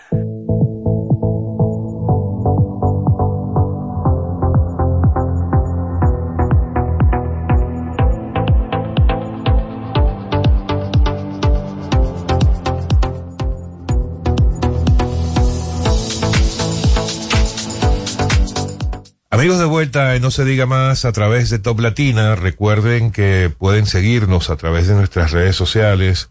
No se diga más RD tanto en X como en Instagram. Si lo prefieren, si solamente nos están escuchando en este momento y prefieren eh, ver la- nuestra interacción en cabina, pueden ir directamente al canal de YouTube de Top Latina y allí con mucho gusto nos pueden ver. Aunque hoy no está eh, lo más interesante de esta cabina, pero ¿Cómo que estamos- está máximo. Algo es algo. Amigos, vamos a continuar nuestras interesantes conversaciones de hoy viernes. Y yo en lo particular y todo el equipo estamos muy contentos eh, de darle la bienvenida a la doctora Claudia Sharp, quien es la directora de la Escuela de Medicina de la Universidad Pedro Enrique Sureña, mejor conocida La UNFU. la UNFU. ¿Y por qué estamos contentos? Porque es que nos trae una excelente noticia. Eh, que se la voy a dejar a ella, ¿verdad? Claro. Buenos días, doctora. Gracias Hola, por estar buenos con días. nosotros. Gracias por la invitación, un placer.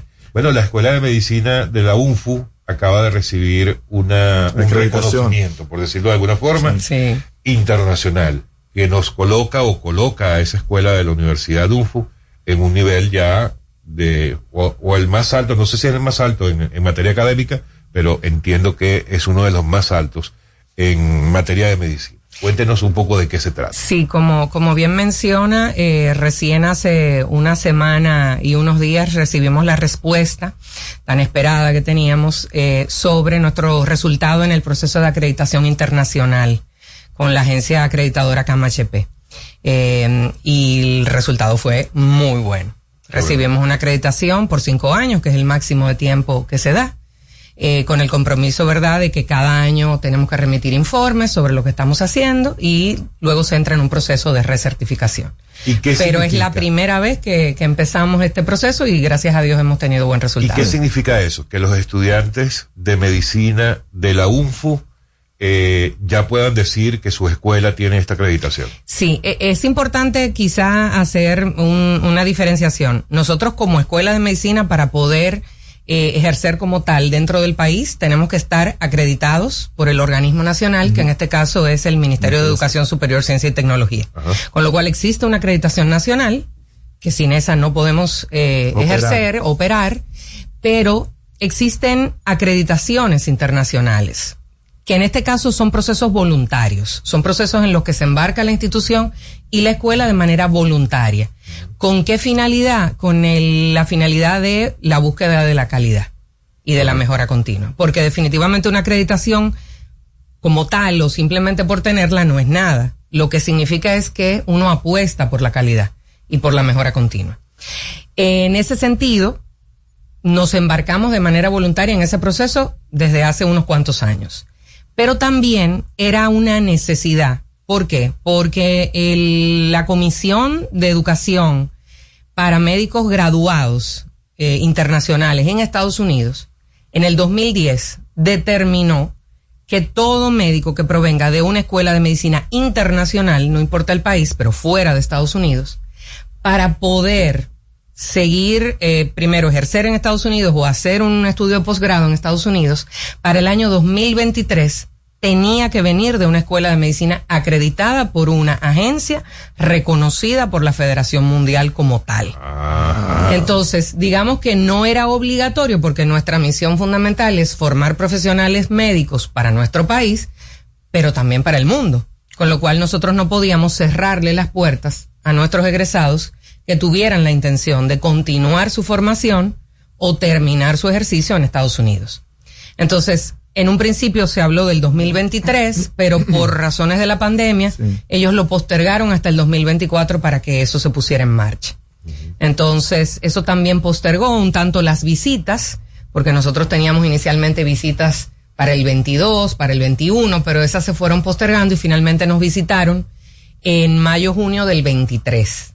Es- Y recibimos la respuesta eh, en la primera semana de febrero de este año.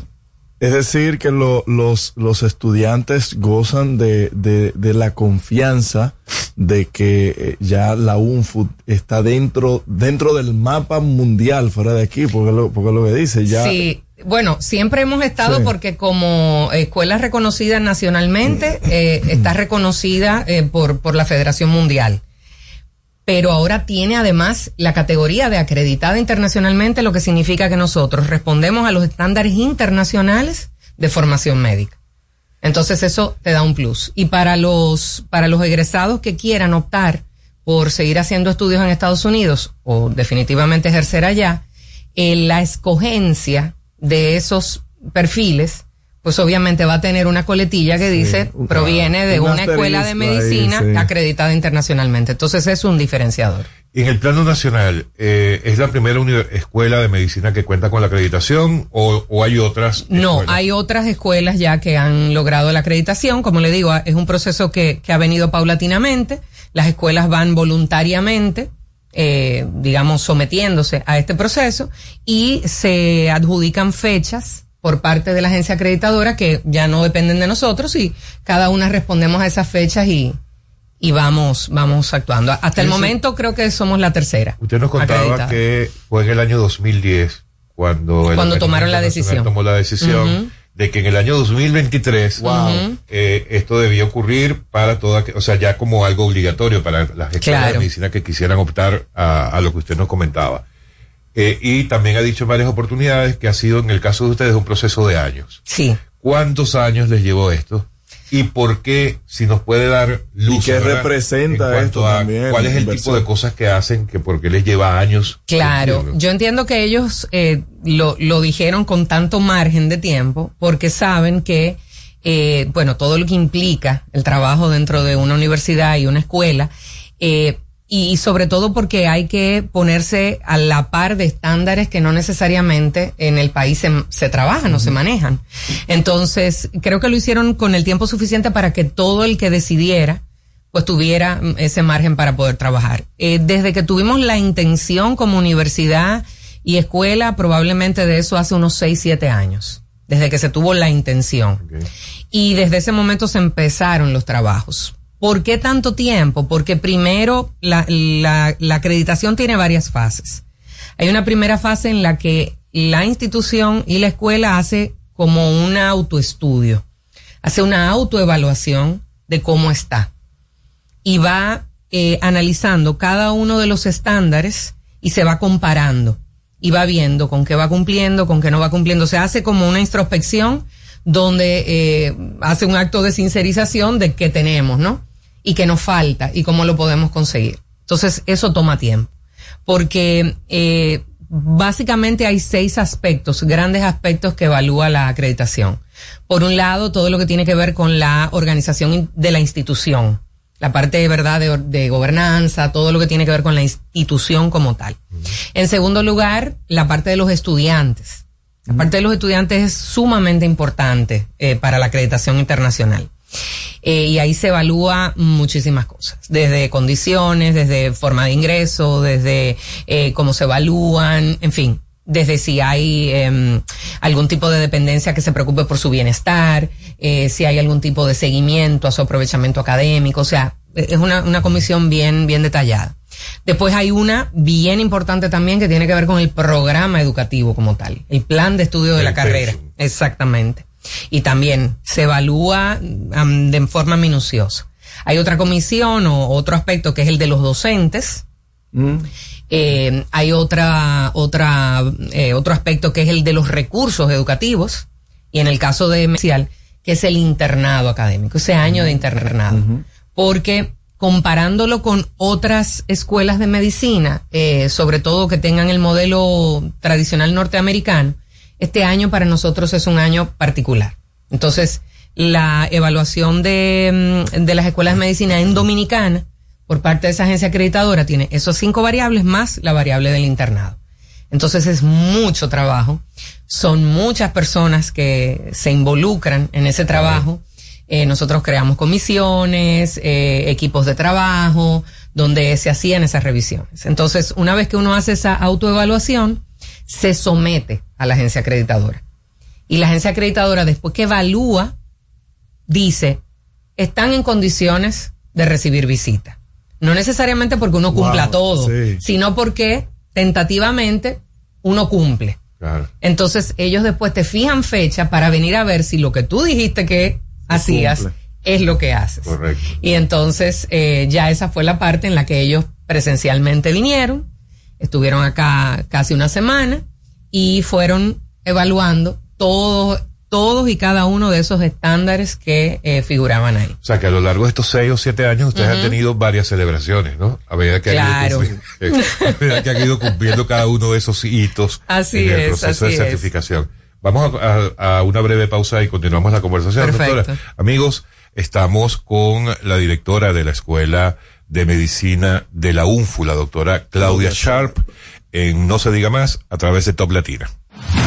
Después del corte comercial, seguimos con No se diga más por Top Latina 101.7 Santo Domingo y San Juan, 97.5 Santiago y Samaná, 91.9 FM Elías Piña y 92.5 FM Cotuí y a través de nuestra página web toplatinafm.com. No se diga más. Top Latina. En Jumbo llegó el mes de todos los dominicanos y lo celebramos con miles de ofertas. Ser dominicano es lo máximo de la A a la Z. Jumbo, la mámpara, la para, la grasa, lo máximo. El mundo está lleno de ideas. Te ayudamos a iluminar la tuya. ¿Qué idea quieres cumplir en este 2024? En el Banco Popular llevamos 60 años cumpliendo con las ideas de los dominicanos. Día a día construimos un porvenir donde cada idea tenga el poder de transformar nuestra sociedad y nuestras vidas. El Banco de las Ideas. 60 años cumpliendo. Popular. A tu lado siempre. Cuando nos cuidamos unos a otros, hay comunidad. Donde hay comunidad, hay más oportunidades. Donde hay más oportunidades, se vive mejor. Por eso en Grupo Punta Cana trabajamos diariamente de la mano con nuestra comunidad, con proyectos que garantizan el acceso a salud y educación, promoviendo la cultura y el respeto por el medio ambiente, porque el verdadero desarrollo solo es posible cuando es para todos. Grupo Punta Cana con la comunidad. Descubre más en www.grupopuntacana.com.do. Natural, siempre natural. Mi yogur, siempre natural. Yo desayuno todas las mañanas. En la merienda bebo lo que me encanta. Mi yogur, rica, natural. Todas las frutas para alimentar. Siente lo mejor de la naturaleza en un yogur con menos azúcar y mejor sabor. Encuéntralos en sus distintas presentaciones. Perfeccionamos lo mejor de la naturaleza. Porque la vida es rica.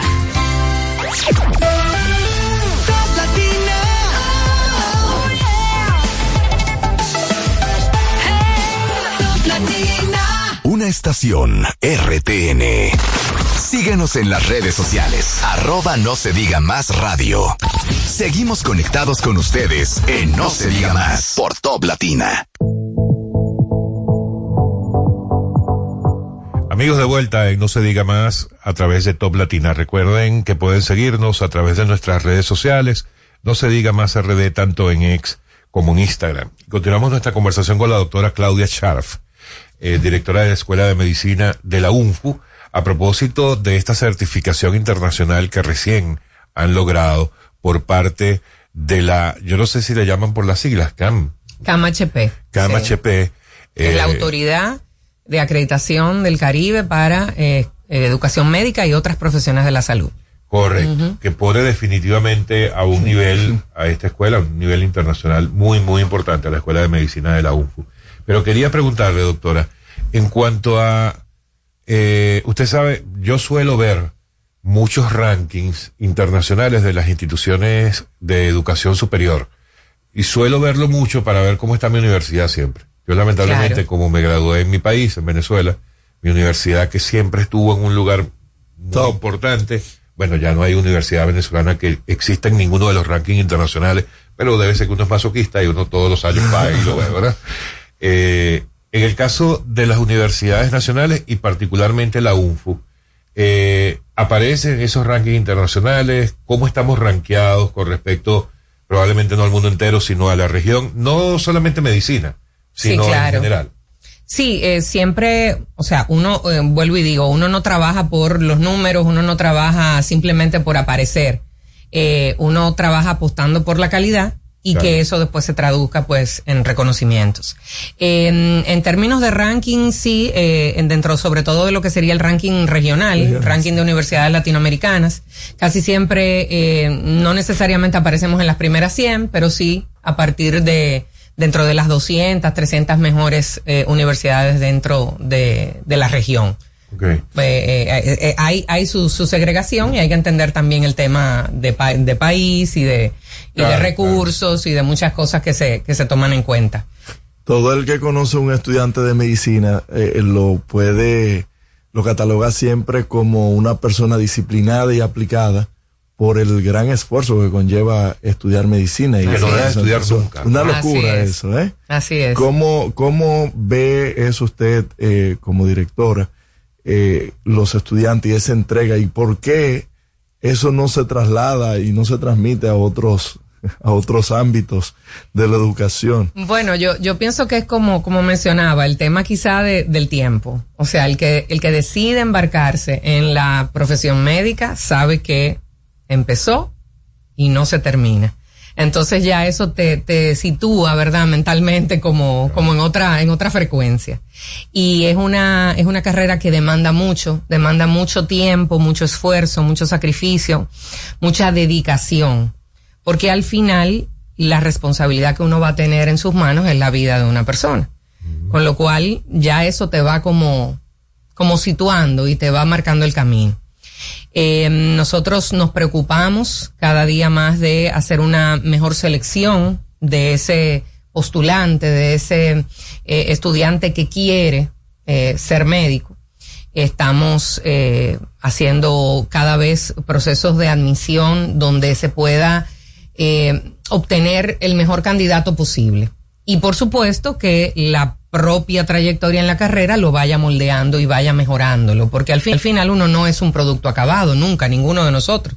Claro. Se supone que siempre queremos ser mejor que el día anterior. Entonces, la escuela y la, la universidad se preocupa por eso, por primero captar un buen candidato y que a partir de sus experiencias durante la carrera, pues pueda ser el mejor médico eh, posible. Interesante eso que dice, doctora, en cuanto a los la evaluación de los candidatos a estudiar medicina. Ustedes han logrado identificar claramente cuáles son algunas condiciones que sean sine qua non para un estudiante para que a futuro pueda ser un buen médico? Sí, por supuesto. Eh, yo creo que es fundamental y lo sigue siendo y lo seguirá siendo aún en tiempos de, tanta tecnología y de que se habla de tanta inteligencia artificial, el tema de la vocación de servicio, el tema de el, el- el humanismo, ¿no? La, la condición de preocuparse por los demás, porque al final nuestro trabajo es hacia las personas. Entonces la vocación de servicio es fundamental. Según los políticos, todos ellos podrían ser médicos. Bueno, habría que pasarle todas las pruebas psicológicas que nosotros pasamos dentro del proceso de admisión a ver si cumplen. Pero vocación de servicio es fundamental. Después el, el que pueda haber pues esa mm, eh, capacidad de trabajo en equipo, la capacidad de trabajar bajo presión, eh, esa capacidad de comunicación tanto oral como escrita, esa capacidad de autoestudio, de capacidad de poder gestionar tu propio aprendizaje. Porque el médico necesita constantemente estar actualizado. Entonces, solamente con una disciplina para tu propio autoestudio es que puedes eh, cumplir con eso. Entonces, hay una serie de, de factores. uno importante. A ver, recuérdame. Escribir raro. Ah. Escribir. No. Yo no he visto el primer médico No, yo- que yo escriba conozco. claramente. Yo conozco. Eso es porque, como yo soy pediatra, Ah, usted no es paciente mío y nunca ha visto una receta mía. Y, y, doctora, con, con la evolución de la te- y la tecnología, Sí. ¿es más fácil, es más llevadero ahora estudiar medicina que hace 15, 20, 30 años atrás? Mira, es interesante esa pregunta porque desde el punto de vista de recursos disponibles, la verdad es que es una maravilla. Yo, yo que tengo unos añitos que, que me gradué, sí, hace 26 años que me gradué de médico en mi Yo universidad. naciendo, usted. En la Universidad Nacional Pedro Enrique Jureño. Eh, veo ahora todo lo que hay disponible y, y me maravillo y digo, wow. Si yo hubiese tenido la eso. época de nosotros teníamos que tener los libros físicos, teníamos que ir a la biblioteca, solicitar el libro, eh, estudiar, a veces con carencias, eh, eh, porque no había luz o lo que fuera y tal.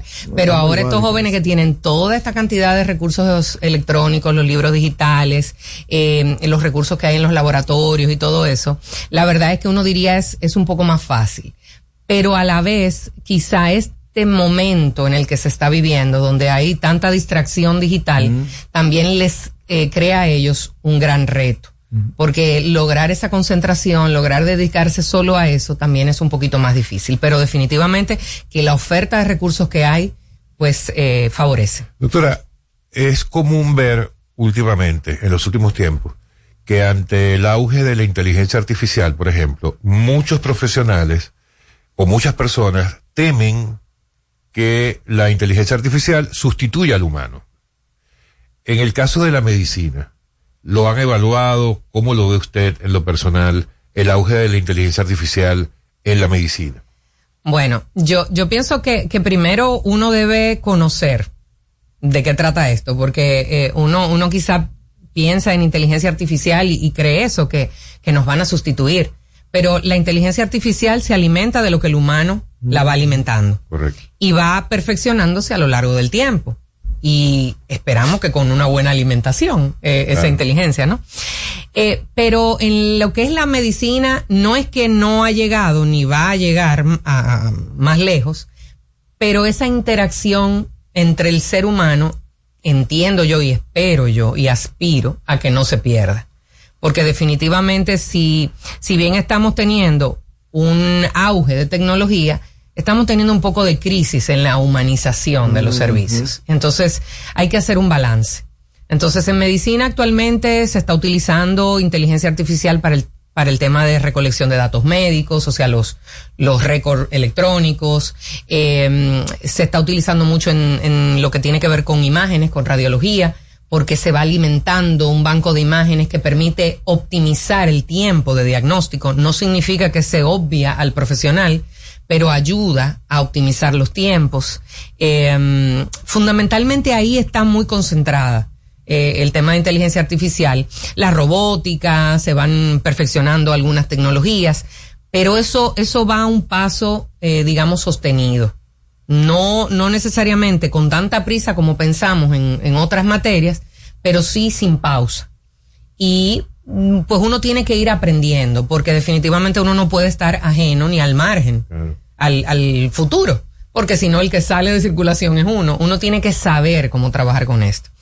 Para las universidades es complicado el tema eh, con estas herramientas como ChatGPT, etcétera, ¿verdad? Porque eh, uno tiene miedo a qué tan fiable sea eh, lo que el estudiante trabaje o que no sea simplemente una reproducción de ese tipo de tecnología. Entonces, yo lo que creo es que todos como profesores eh, tenemos que entrenarnos en el uso de esa herramienta y en saber recomendarla, porque el tema es cómo se usa. ¿Cómo se usa? Cómo se usa, saber que el que yo la utilice y asimismo la copie y la pegue, pues también se considera plagio, aunque no tenga un autor. Pero el autor es la inteligencia artificial. Entonces, eh, el saber enseñar a los estudiantes cómo usarla. Lo que pasa es que eso nos pone a nosotros en, un, en una disyuntiva porque tenemos que hacer mejores preguntas como profesores, como, como docentes. Entonces, por eso lo primero es que nos empapemos sobre este tema y que, y que vayamos probándola y que vayamos viendo lo bueno que tiene y dejando a un lado lo, lo no tan bueno. Feedback que reciben de los estudiantes que van a internados, que van a hospitales a recibir prácticas, de qué cosas eh, se deberían mejorar desde, eh, desde el Estado, para, ya sea para la atención al paciente como para eh, la- el mismo eh, estudiante o futuro médico puede ejercer bien su labor.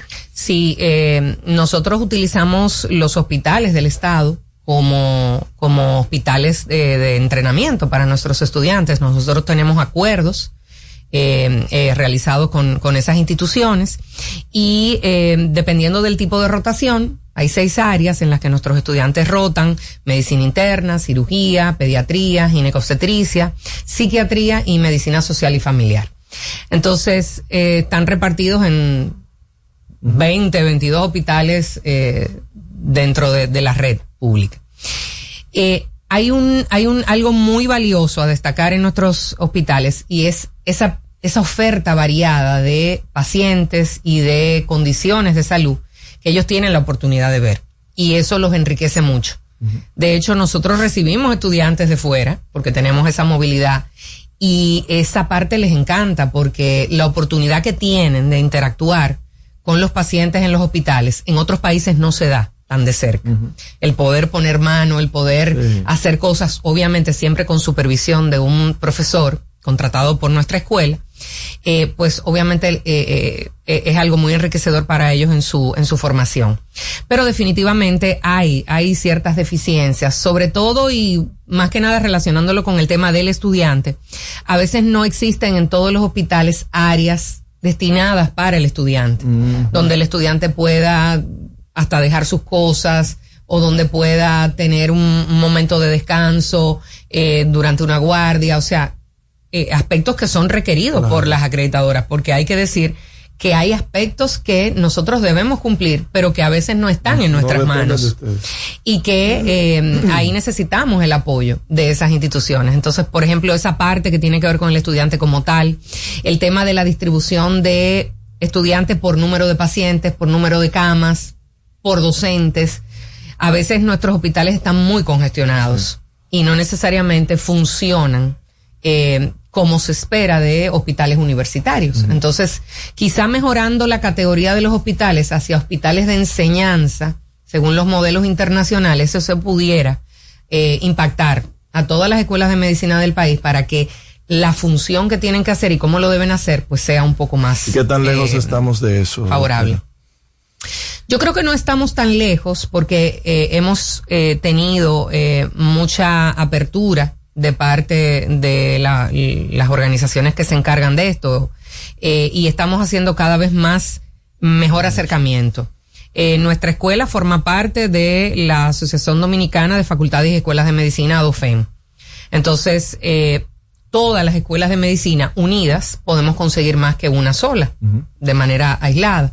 Entonces, desde ADOFEN se han hecho eh, acercamientos con el SNS, con el Ministerio de Salud y hemos ido logrando cada vez más. Lo que pasa es que falta, falta un poco todavía, pero, pero entiendo que estamos en el camino para, para lograr esto y así lo esperamos, porque todas lo necesitamos. Doctora, nosotros nos estamos aprovechando de usted. A nosotros nos dijeron que usted puede estar con nosotros hasta el final del programa. Bueno, Sí, Vamos puede arriba. ser. Sí, claro que sí. Ok, entonces, pero antes de irnos a la última pausa del espacio de hoy, le quiero dejar una pregunta. Cuidado. Sé que es reflexiva, no, no es, no es política. Menos mal. Pero que como es reflexiva, sé que probablemente requiera de pensarlo un poco. Y es, no sé si lo han logrado identificar, o usted en lo personal nos puede decir, ¿qué tanto afectó la pandemia del COVID en la mente de los médicos y de las personas que podían estar pensando o pueden estar pensando si estudian o no medicina? ¿Sí? Usted nos va a contar de eso cuando volvamos en No se diga más a través de Top Latina. Después del corte comercial, seguimos con No se diga más por Top Latina 101.7 Santo Domingo y San Juan, 97.5 Santiago y Samaná, 91.9 FM Elías Piña y 92.5 FM Cotuí y a través de nuestra página web toplatinafm.com. No se diga más. En Jumbo llegó el mes de todos los dominicanos y lo celebramos con miles de ofertas. Ser dominicano es lo máximo de la A a la Z. Jumbo, la mámpara, la para, la grasa, lo máximo.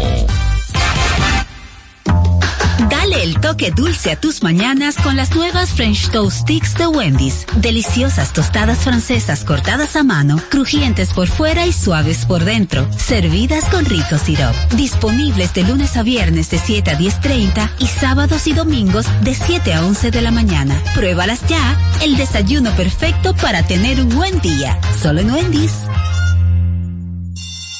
Aprendo en el colegio. Me llena de energía. Me brinda vitamina. Para ganar el juego. Creciendo sano y fuerte. Todos tomamos Fortimal Kids. Un brazo de poder en cada cucharada. Fortalece el sistema inmune de tus hijos con Fortimal Kids, fuente de omega, vitaminas A, D y extracto de malta. Con rico sabor a naranja. Un producto de laboratorios Dr. Collado.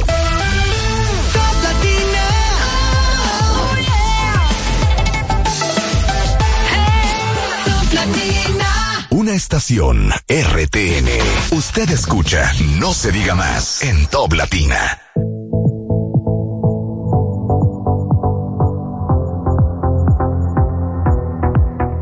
De vuelta y no se diga más a través de Top Latina, continuamos con la doctora Claudia Scharf, directora de la Escuela de Medicina de la UNFU. En mi otra antes- vida yo quiero ser médico. En la otra no, vida. hermano, usted no ¿Y tiene por qué no en ni esta? en esta, ni en la anterior, ni en la próxima, ¿Sabe usted tiene esas condiciones. Quien, quien me crió, mi tía Julia, que el Señor me la tenga en un buen lugar, ella fue enfermera por 30 años.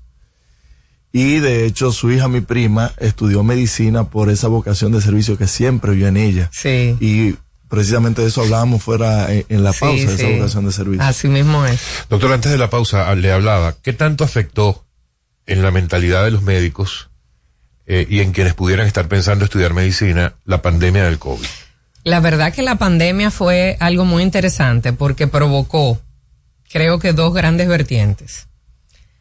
O la del que quería salir corriendo de todo lo que tuviera que ver con medicina, ya sea el que ya era médico, quería dejarlo todo porque de alguna manera vivió eh, el trabajo multiplicado por, por un millón y sin embargo vio quizá poca empatía eh, de parte de un grupo y también tener que ver pues pues esas decisiones terribles que hubo que tomar en ese momento eh, y eso quiso hacer en ese grupo abandonar todo pero a la vez creo que también motivó a muchas personas a querer ir por ese camino precisamente porque vieron que en una situación como esa ese era el tipo de personal que podía hacer la diferencia entonces yo creo que hubo esas dos vertientes en el sentido de jóvenes queriendo estudiar medicina, hubo un despegue después de la pandemia, o sea, fue sorprendente.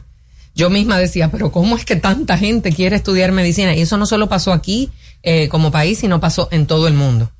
O sea, hubo un aumento del número de solicitudes para profesiones de la salud. Pero qué bueno escuchar eso. Yo no me sí, lo sí, sí. No Sí, sí, porque real y efectivamente era como que en ese momento, ¿quiénes eran los que salían a trabajar?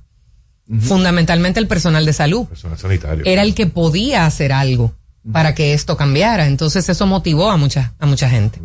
Entonces eh, creo que se vieron esas dos vertientes. Y en términos de lo que sería la formación médica, pues incrementó el deseo de muchas personas por irse hacia esa, hacia esa rama. El, el dominicano per se siente respeto por los médicos. Yo pienso que sí, en sentido general sí. Eh, si uno lo compara con otras etapas mm, del, de- en, el, en el tiempo, quizás un poco menos, porque hay mayor difusión, hay mayor eh, información, entonces hay muchas personas que entienden que estar informado mm, pura y simplemente es tener conocimiento. Hay muchas personas hoy día que de alguna manera eh, ocupan el lugar de dar consejos médicos eh, simplemente por experiencias personales y no teniendo un, un, un fundamento de formación. Entonces es como que está, ¿qué, qué diríamos? Está como más a la mano de las personas. Entonces ya no se ve al médico como esa figura única que posee el conocimiento, eh, pero todavía hay respeto. Yo creo que al final el que ese respeto se mantenga depende de nosotros mismos, o sea, depende del- de la propia clase médica, que hay que decir, como en todo, siempre ha habido quienes se destaque por lo no positivo. Y en todas las profesiones. Y en todas las profesiones es así. Pero para eso entonces, está Nuria. bueno, el, el tema es ese, es que nosotros mismos primero nos tomemos en serio, o sea, quienes pertenecemos al, al, al- a la clase médica particularmente, nos tomemos en serio lo que hacemos y lo hagamos con respeto y desde ese punto, pues entonces uno modela el respeto en los demás. Pero también que la sociedad como tal, o sea, entienda, mantenga niveles de educación, niveles de formación que sean adecuados y que, y que ponga a cada quien en su justo lugar. Yo estoy maravillado aquí con, con la señora Sharp, con la doctora Sharp. Y, y yo eh, estaba, mientras la he escuchado hablando y disertando, yo, pero ¿y por qué no tenemos una persona así en el colegio médico eh, Pero no te metas con Waldo Ariel, no te metas con No, Waldo ni Ariel. conmigo. Ni con la doctora. doctora, dígame algo. Eh, no, no, porque la voy, la voy a meter en más problemas. Todos la vamos a meter en problemas. Usted es amiga nuestra. Menos mal. Sí. Este, no, doctora, nosotros felices de que la escuela que está a su cargo haya logrado esta acreditación y a seguir trabajando. Claro, porque eh, conseguir una acreditación puede no ser tan difícil, pero mantenerla Claro. es mucho más difícil. Y aparte de mantenerla- Entonces es importante que hay que continuar el trabajo. Y aparte de mantener la acreditación, ¿qué otro paso viene en la escuela en términos de reto? ¿Hay otro más que, ten- que, que estén tratando de cumplir o que deban, más allá de mantenerlo Sí, lo sí, el reto es siempre hacer las cosas mejor que como uno las hace en el momento actual. Entonces, estos procesos son muy beneficiosos porque precisamente te permiten hacer cambios, hacer innovaciones, hacer mejoras, o sea, eh, eh, apostar por la mejora continua. Entonces, yo pienso que eso, eso es eh, lo más positivo que tiene, que tiene esto. Nuestro reto es seguir haciendo el trabajo que hemos eh, estado haciendo a lo largo de todo este tiempo, porque hay que destacar que nuestra escuela de medicina de la, de la UMPU es la primera escuela de medicina privada que surge en el país. La universidad se funda en el 1966 con la escuela de medicina y a partir de ahí hemos tenido egresados, miles de egresados de calidad que se han destacado no solo nacionalmente, sino a nivel internacional, eh, alcanzando posiciones muy importantes. Usted mencionaba el tema de ranking y todo eso. Al final, la posición de la universidad y de la escuela la dan sus egresados. ¿A dónde llegan? ¿Qué cambios pueden llegar a propiciar? Entonces, nosotros, ¿por qué nos estamos preocupando? Pues precisamente por mantener esa calidad que nos ha acompañado a lo largo de todo este tiempo y quizá por eh, afianzar eh, ese concepto de humanismo que caracteriza a nuestra universidad y eh, tratar de inocular en nuestros estudiantes esa eh, responsabilidad social que tiene el ser médico y que ellos puedan ir construyendo un liderazgo social que permita convertirlos en agentes de cambio para la sociedad. ¿Tenemos mucha fuga de médicos al exterior? siempre hay muchos médicos que salen del país por un tiempo limitado, porque lo hacen para continuar su formación, y después hay otro grupo que se queda afuera. Creo que depende también de las condiciones socioeconómicas del país el que nuestros futuros médicos quieran seguir apostando por nuestro país. Yo tuve la oportunidad de salir a hacer mi especialidad, pero siempre con la intención de volver para entregar lo que, lo que pude aprender hacia el país. Si todos nos vamos, al final, ¿a quién le dejamos el país? Claro. Pero eso depende mucho de qué ofrece también el país. Y es importante que quienes se encargan de eh, pues hacer verdad las políticas públicas y, y- y todo este tema pues entiendan eh, a quién quieren trabajando entonces tenemos que crear las condiciones para que se quieran quedar Esta pregunta no es para poner en problemas, se lo prometo. no ya Pero, ya estamos aquí entregados Está sembrado que ni llueva. pero es costoso estudiar medicina. Es más costoso que estudiar cualquier otra profesión. Pudiéramos decir que sí. Primero porque es la profesión que más tiempo toma dentro de la universidad. Son eh, actualmente unos cinco años y cuatro meses. Podemos decir que redondeando unos seis años. Con lo cual probablemente no hay ninguna otra carrera que dure ese tiempo. Con lo cual ya por ese lado es más costosa. Pero definitivamente lo es porque se requieren de muchos recursos para poder formar a un médico de calidad. Entonces, eh, definitivamente cuesta. Y la- el el mantener calidad también. Entonces, todos estos procesos que aseguran una mejora continua y que garantizan calidad, pues definitivamente tienen un costo. Interesantísima conversación. Doctora, muchísimas gracias No, gracias a ustedes, de por verdad. estar con nosotros hoy viernes y cuando usted quiera venir a hablar de medicina, usted vuelve aquí a los Perfectamente, les tomaré la palabra. Y felicitaciones por su Muchas gracias. por ese logro de la Escuela de Medicina de la Universidad. Muchísimas gracias. Amigos, se nos fue el viernes, se nos fue el programa.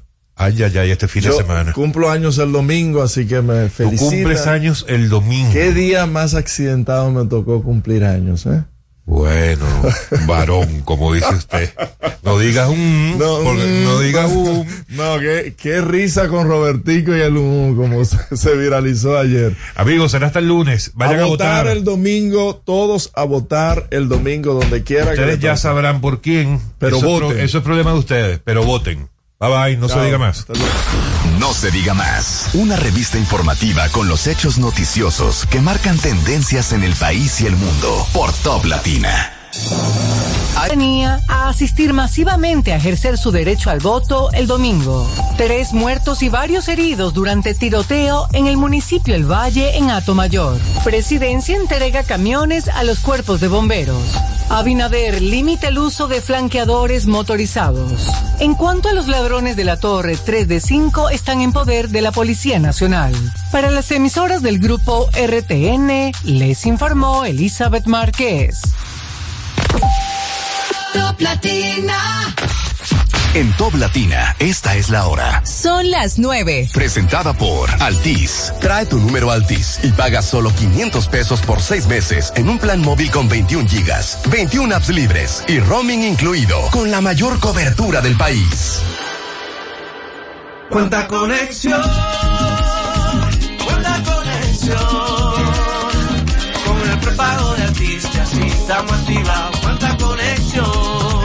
Recibe conexión de más con los nuevos beneficios del prepago Altis, el más completo del país. Paqueticos internacionales, paqueticos express, paqueticos con videopuntos, bonos de data y mucho más. A la velocidad del 5G, porque estar más conectado hace tu vida más simple.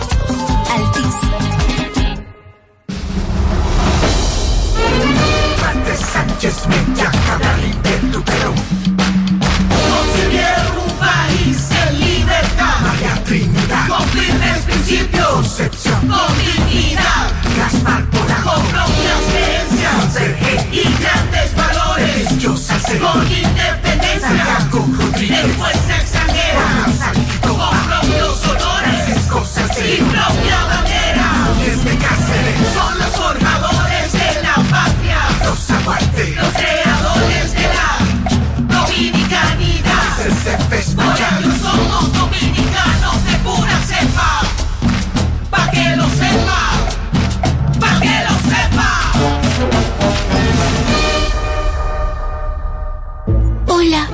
bolita de papel en el piso. Llevo días aquí, tirada, abandonada. Siempre que alguien pasa dice, no, no, no, otro la recoge. La verdad es que no sé quién es ese otro, pero debe ser muy famoso porque todos lo conocen. Ah, no me queda más que esperar aquí a que otro me recoja y me lleve al zafacón. Si no dejamos todo a otro, podemos tener un futuro mejor. Banco BHD, el futuro que quieres.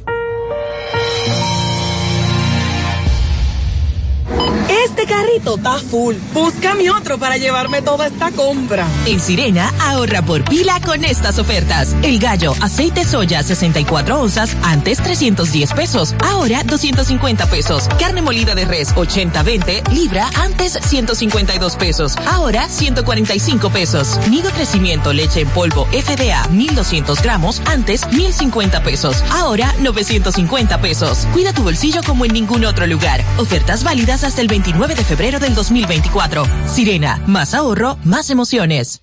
El domingo 18 de febrero en la República Dominicana se celebran las elecciones municipales. En el municipio, las alcaldías y regidurías y en el distrito municipal, dirección y vocalías. Y recuerda que solo puedes votar en el colegio electoral que te corresponde desde las 7 de la mañana hasta las 5 de la tarde. Para esto, debes llevar tu cédula de identidad y electoral, presentarla para verificar la presencia en el padrón y luego te entregarán dos boletas electorales firmadas y selladas, una para que elijas la alcaldía y otra la regiduría de tu preferencia. Si es para un distrito municipal, será una boleta para la dirección y otra para la vocalía. Cuando llegues al podio de votación, marcarás con una X, raya o cruz sobre la imagen de tus candidaturas de elección. En el caso de la alcaldía, marcas el partido de tu preferencia. Si es regiduría, marca sobre la fotografía de un candidato o candidata para ejercer el voto preferencial. Después, dobla las boletas y deposítalas en las urnas correspondientes. Al concluir, firmas el padrón e intintan tu dedo, recibes de vuelta tu cédula y sales del recinto electoral. Es fácil y sencillo. Vota por ti y la democracia. Junta Central Electoral. Garantía de identidad y democracia. El mundo está lleno de ideas. Te ayudamos a iluminar la tuya. ¿Qué idea quieres cumplir en este 2024? En el Banco Popular llevamos 60 años cumpliendo con las ideas de los dominicanos. Día a día construimos un porvenir donde cada idea tenga el poder de transformar nuestra sociedad y nuestras vidas. El Banco de las Ideas. 60 años cumpliendo. Popular. A tu lado siempre. En febrero, mes de la patria, el amor y el carnaval. Escuchas. Una estación RTN. La última vez la manzana mordí. Hey, soy Mariano Radaki. Te presento mi nuevo single La Última Vez. Última vez que me dices que no. Lo escuchas en Top Latina. La última vez nada funcionó. Gastamos las velas y se oscureció. Yo corriendo en las curvas de tu cuerpo y tú pisaste el freno. La última vez la manzana mordí y mis impulsos me echaron del jardín y el castigo que del néctar divino solo gotas quedan para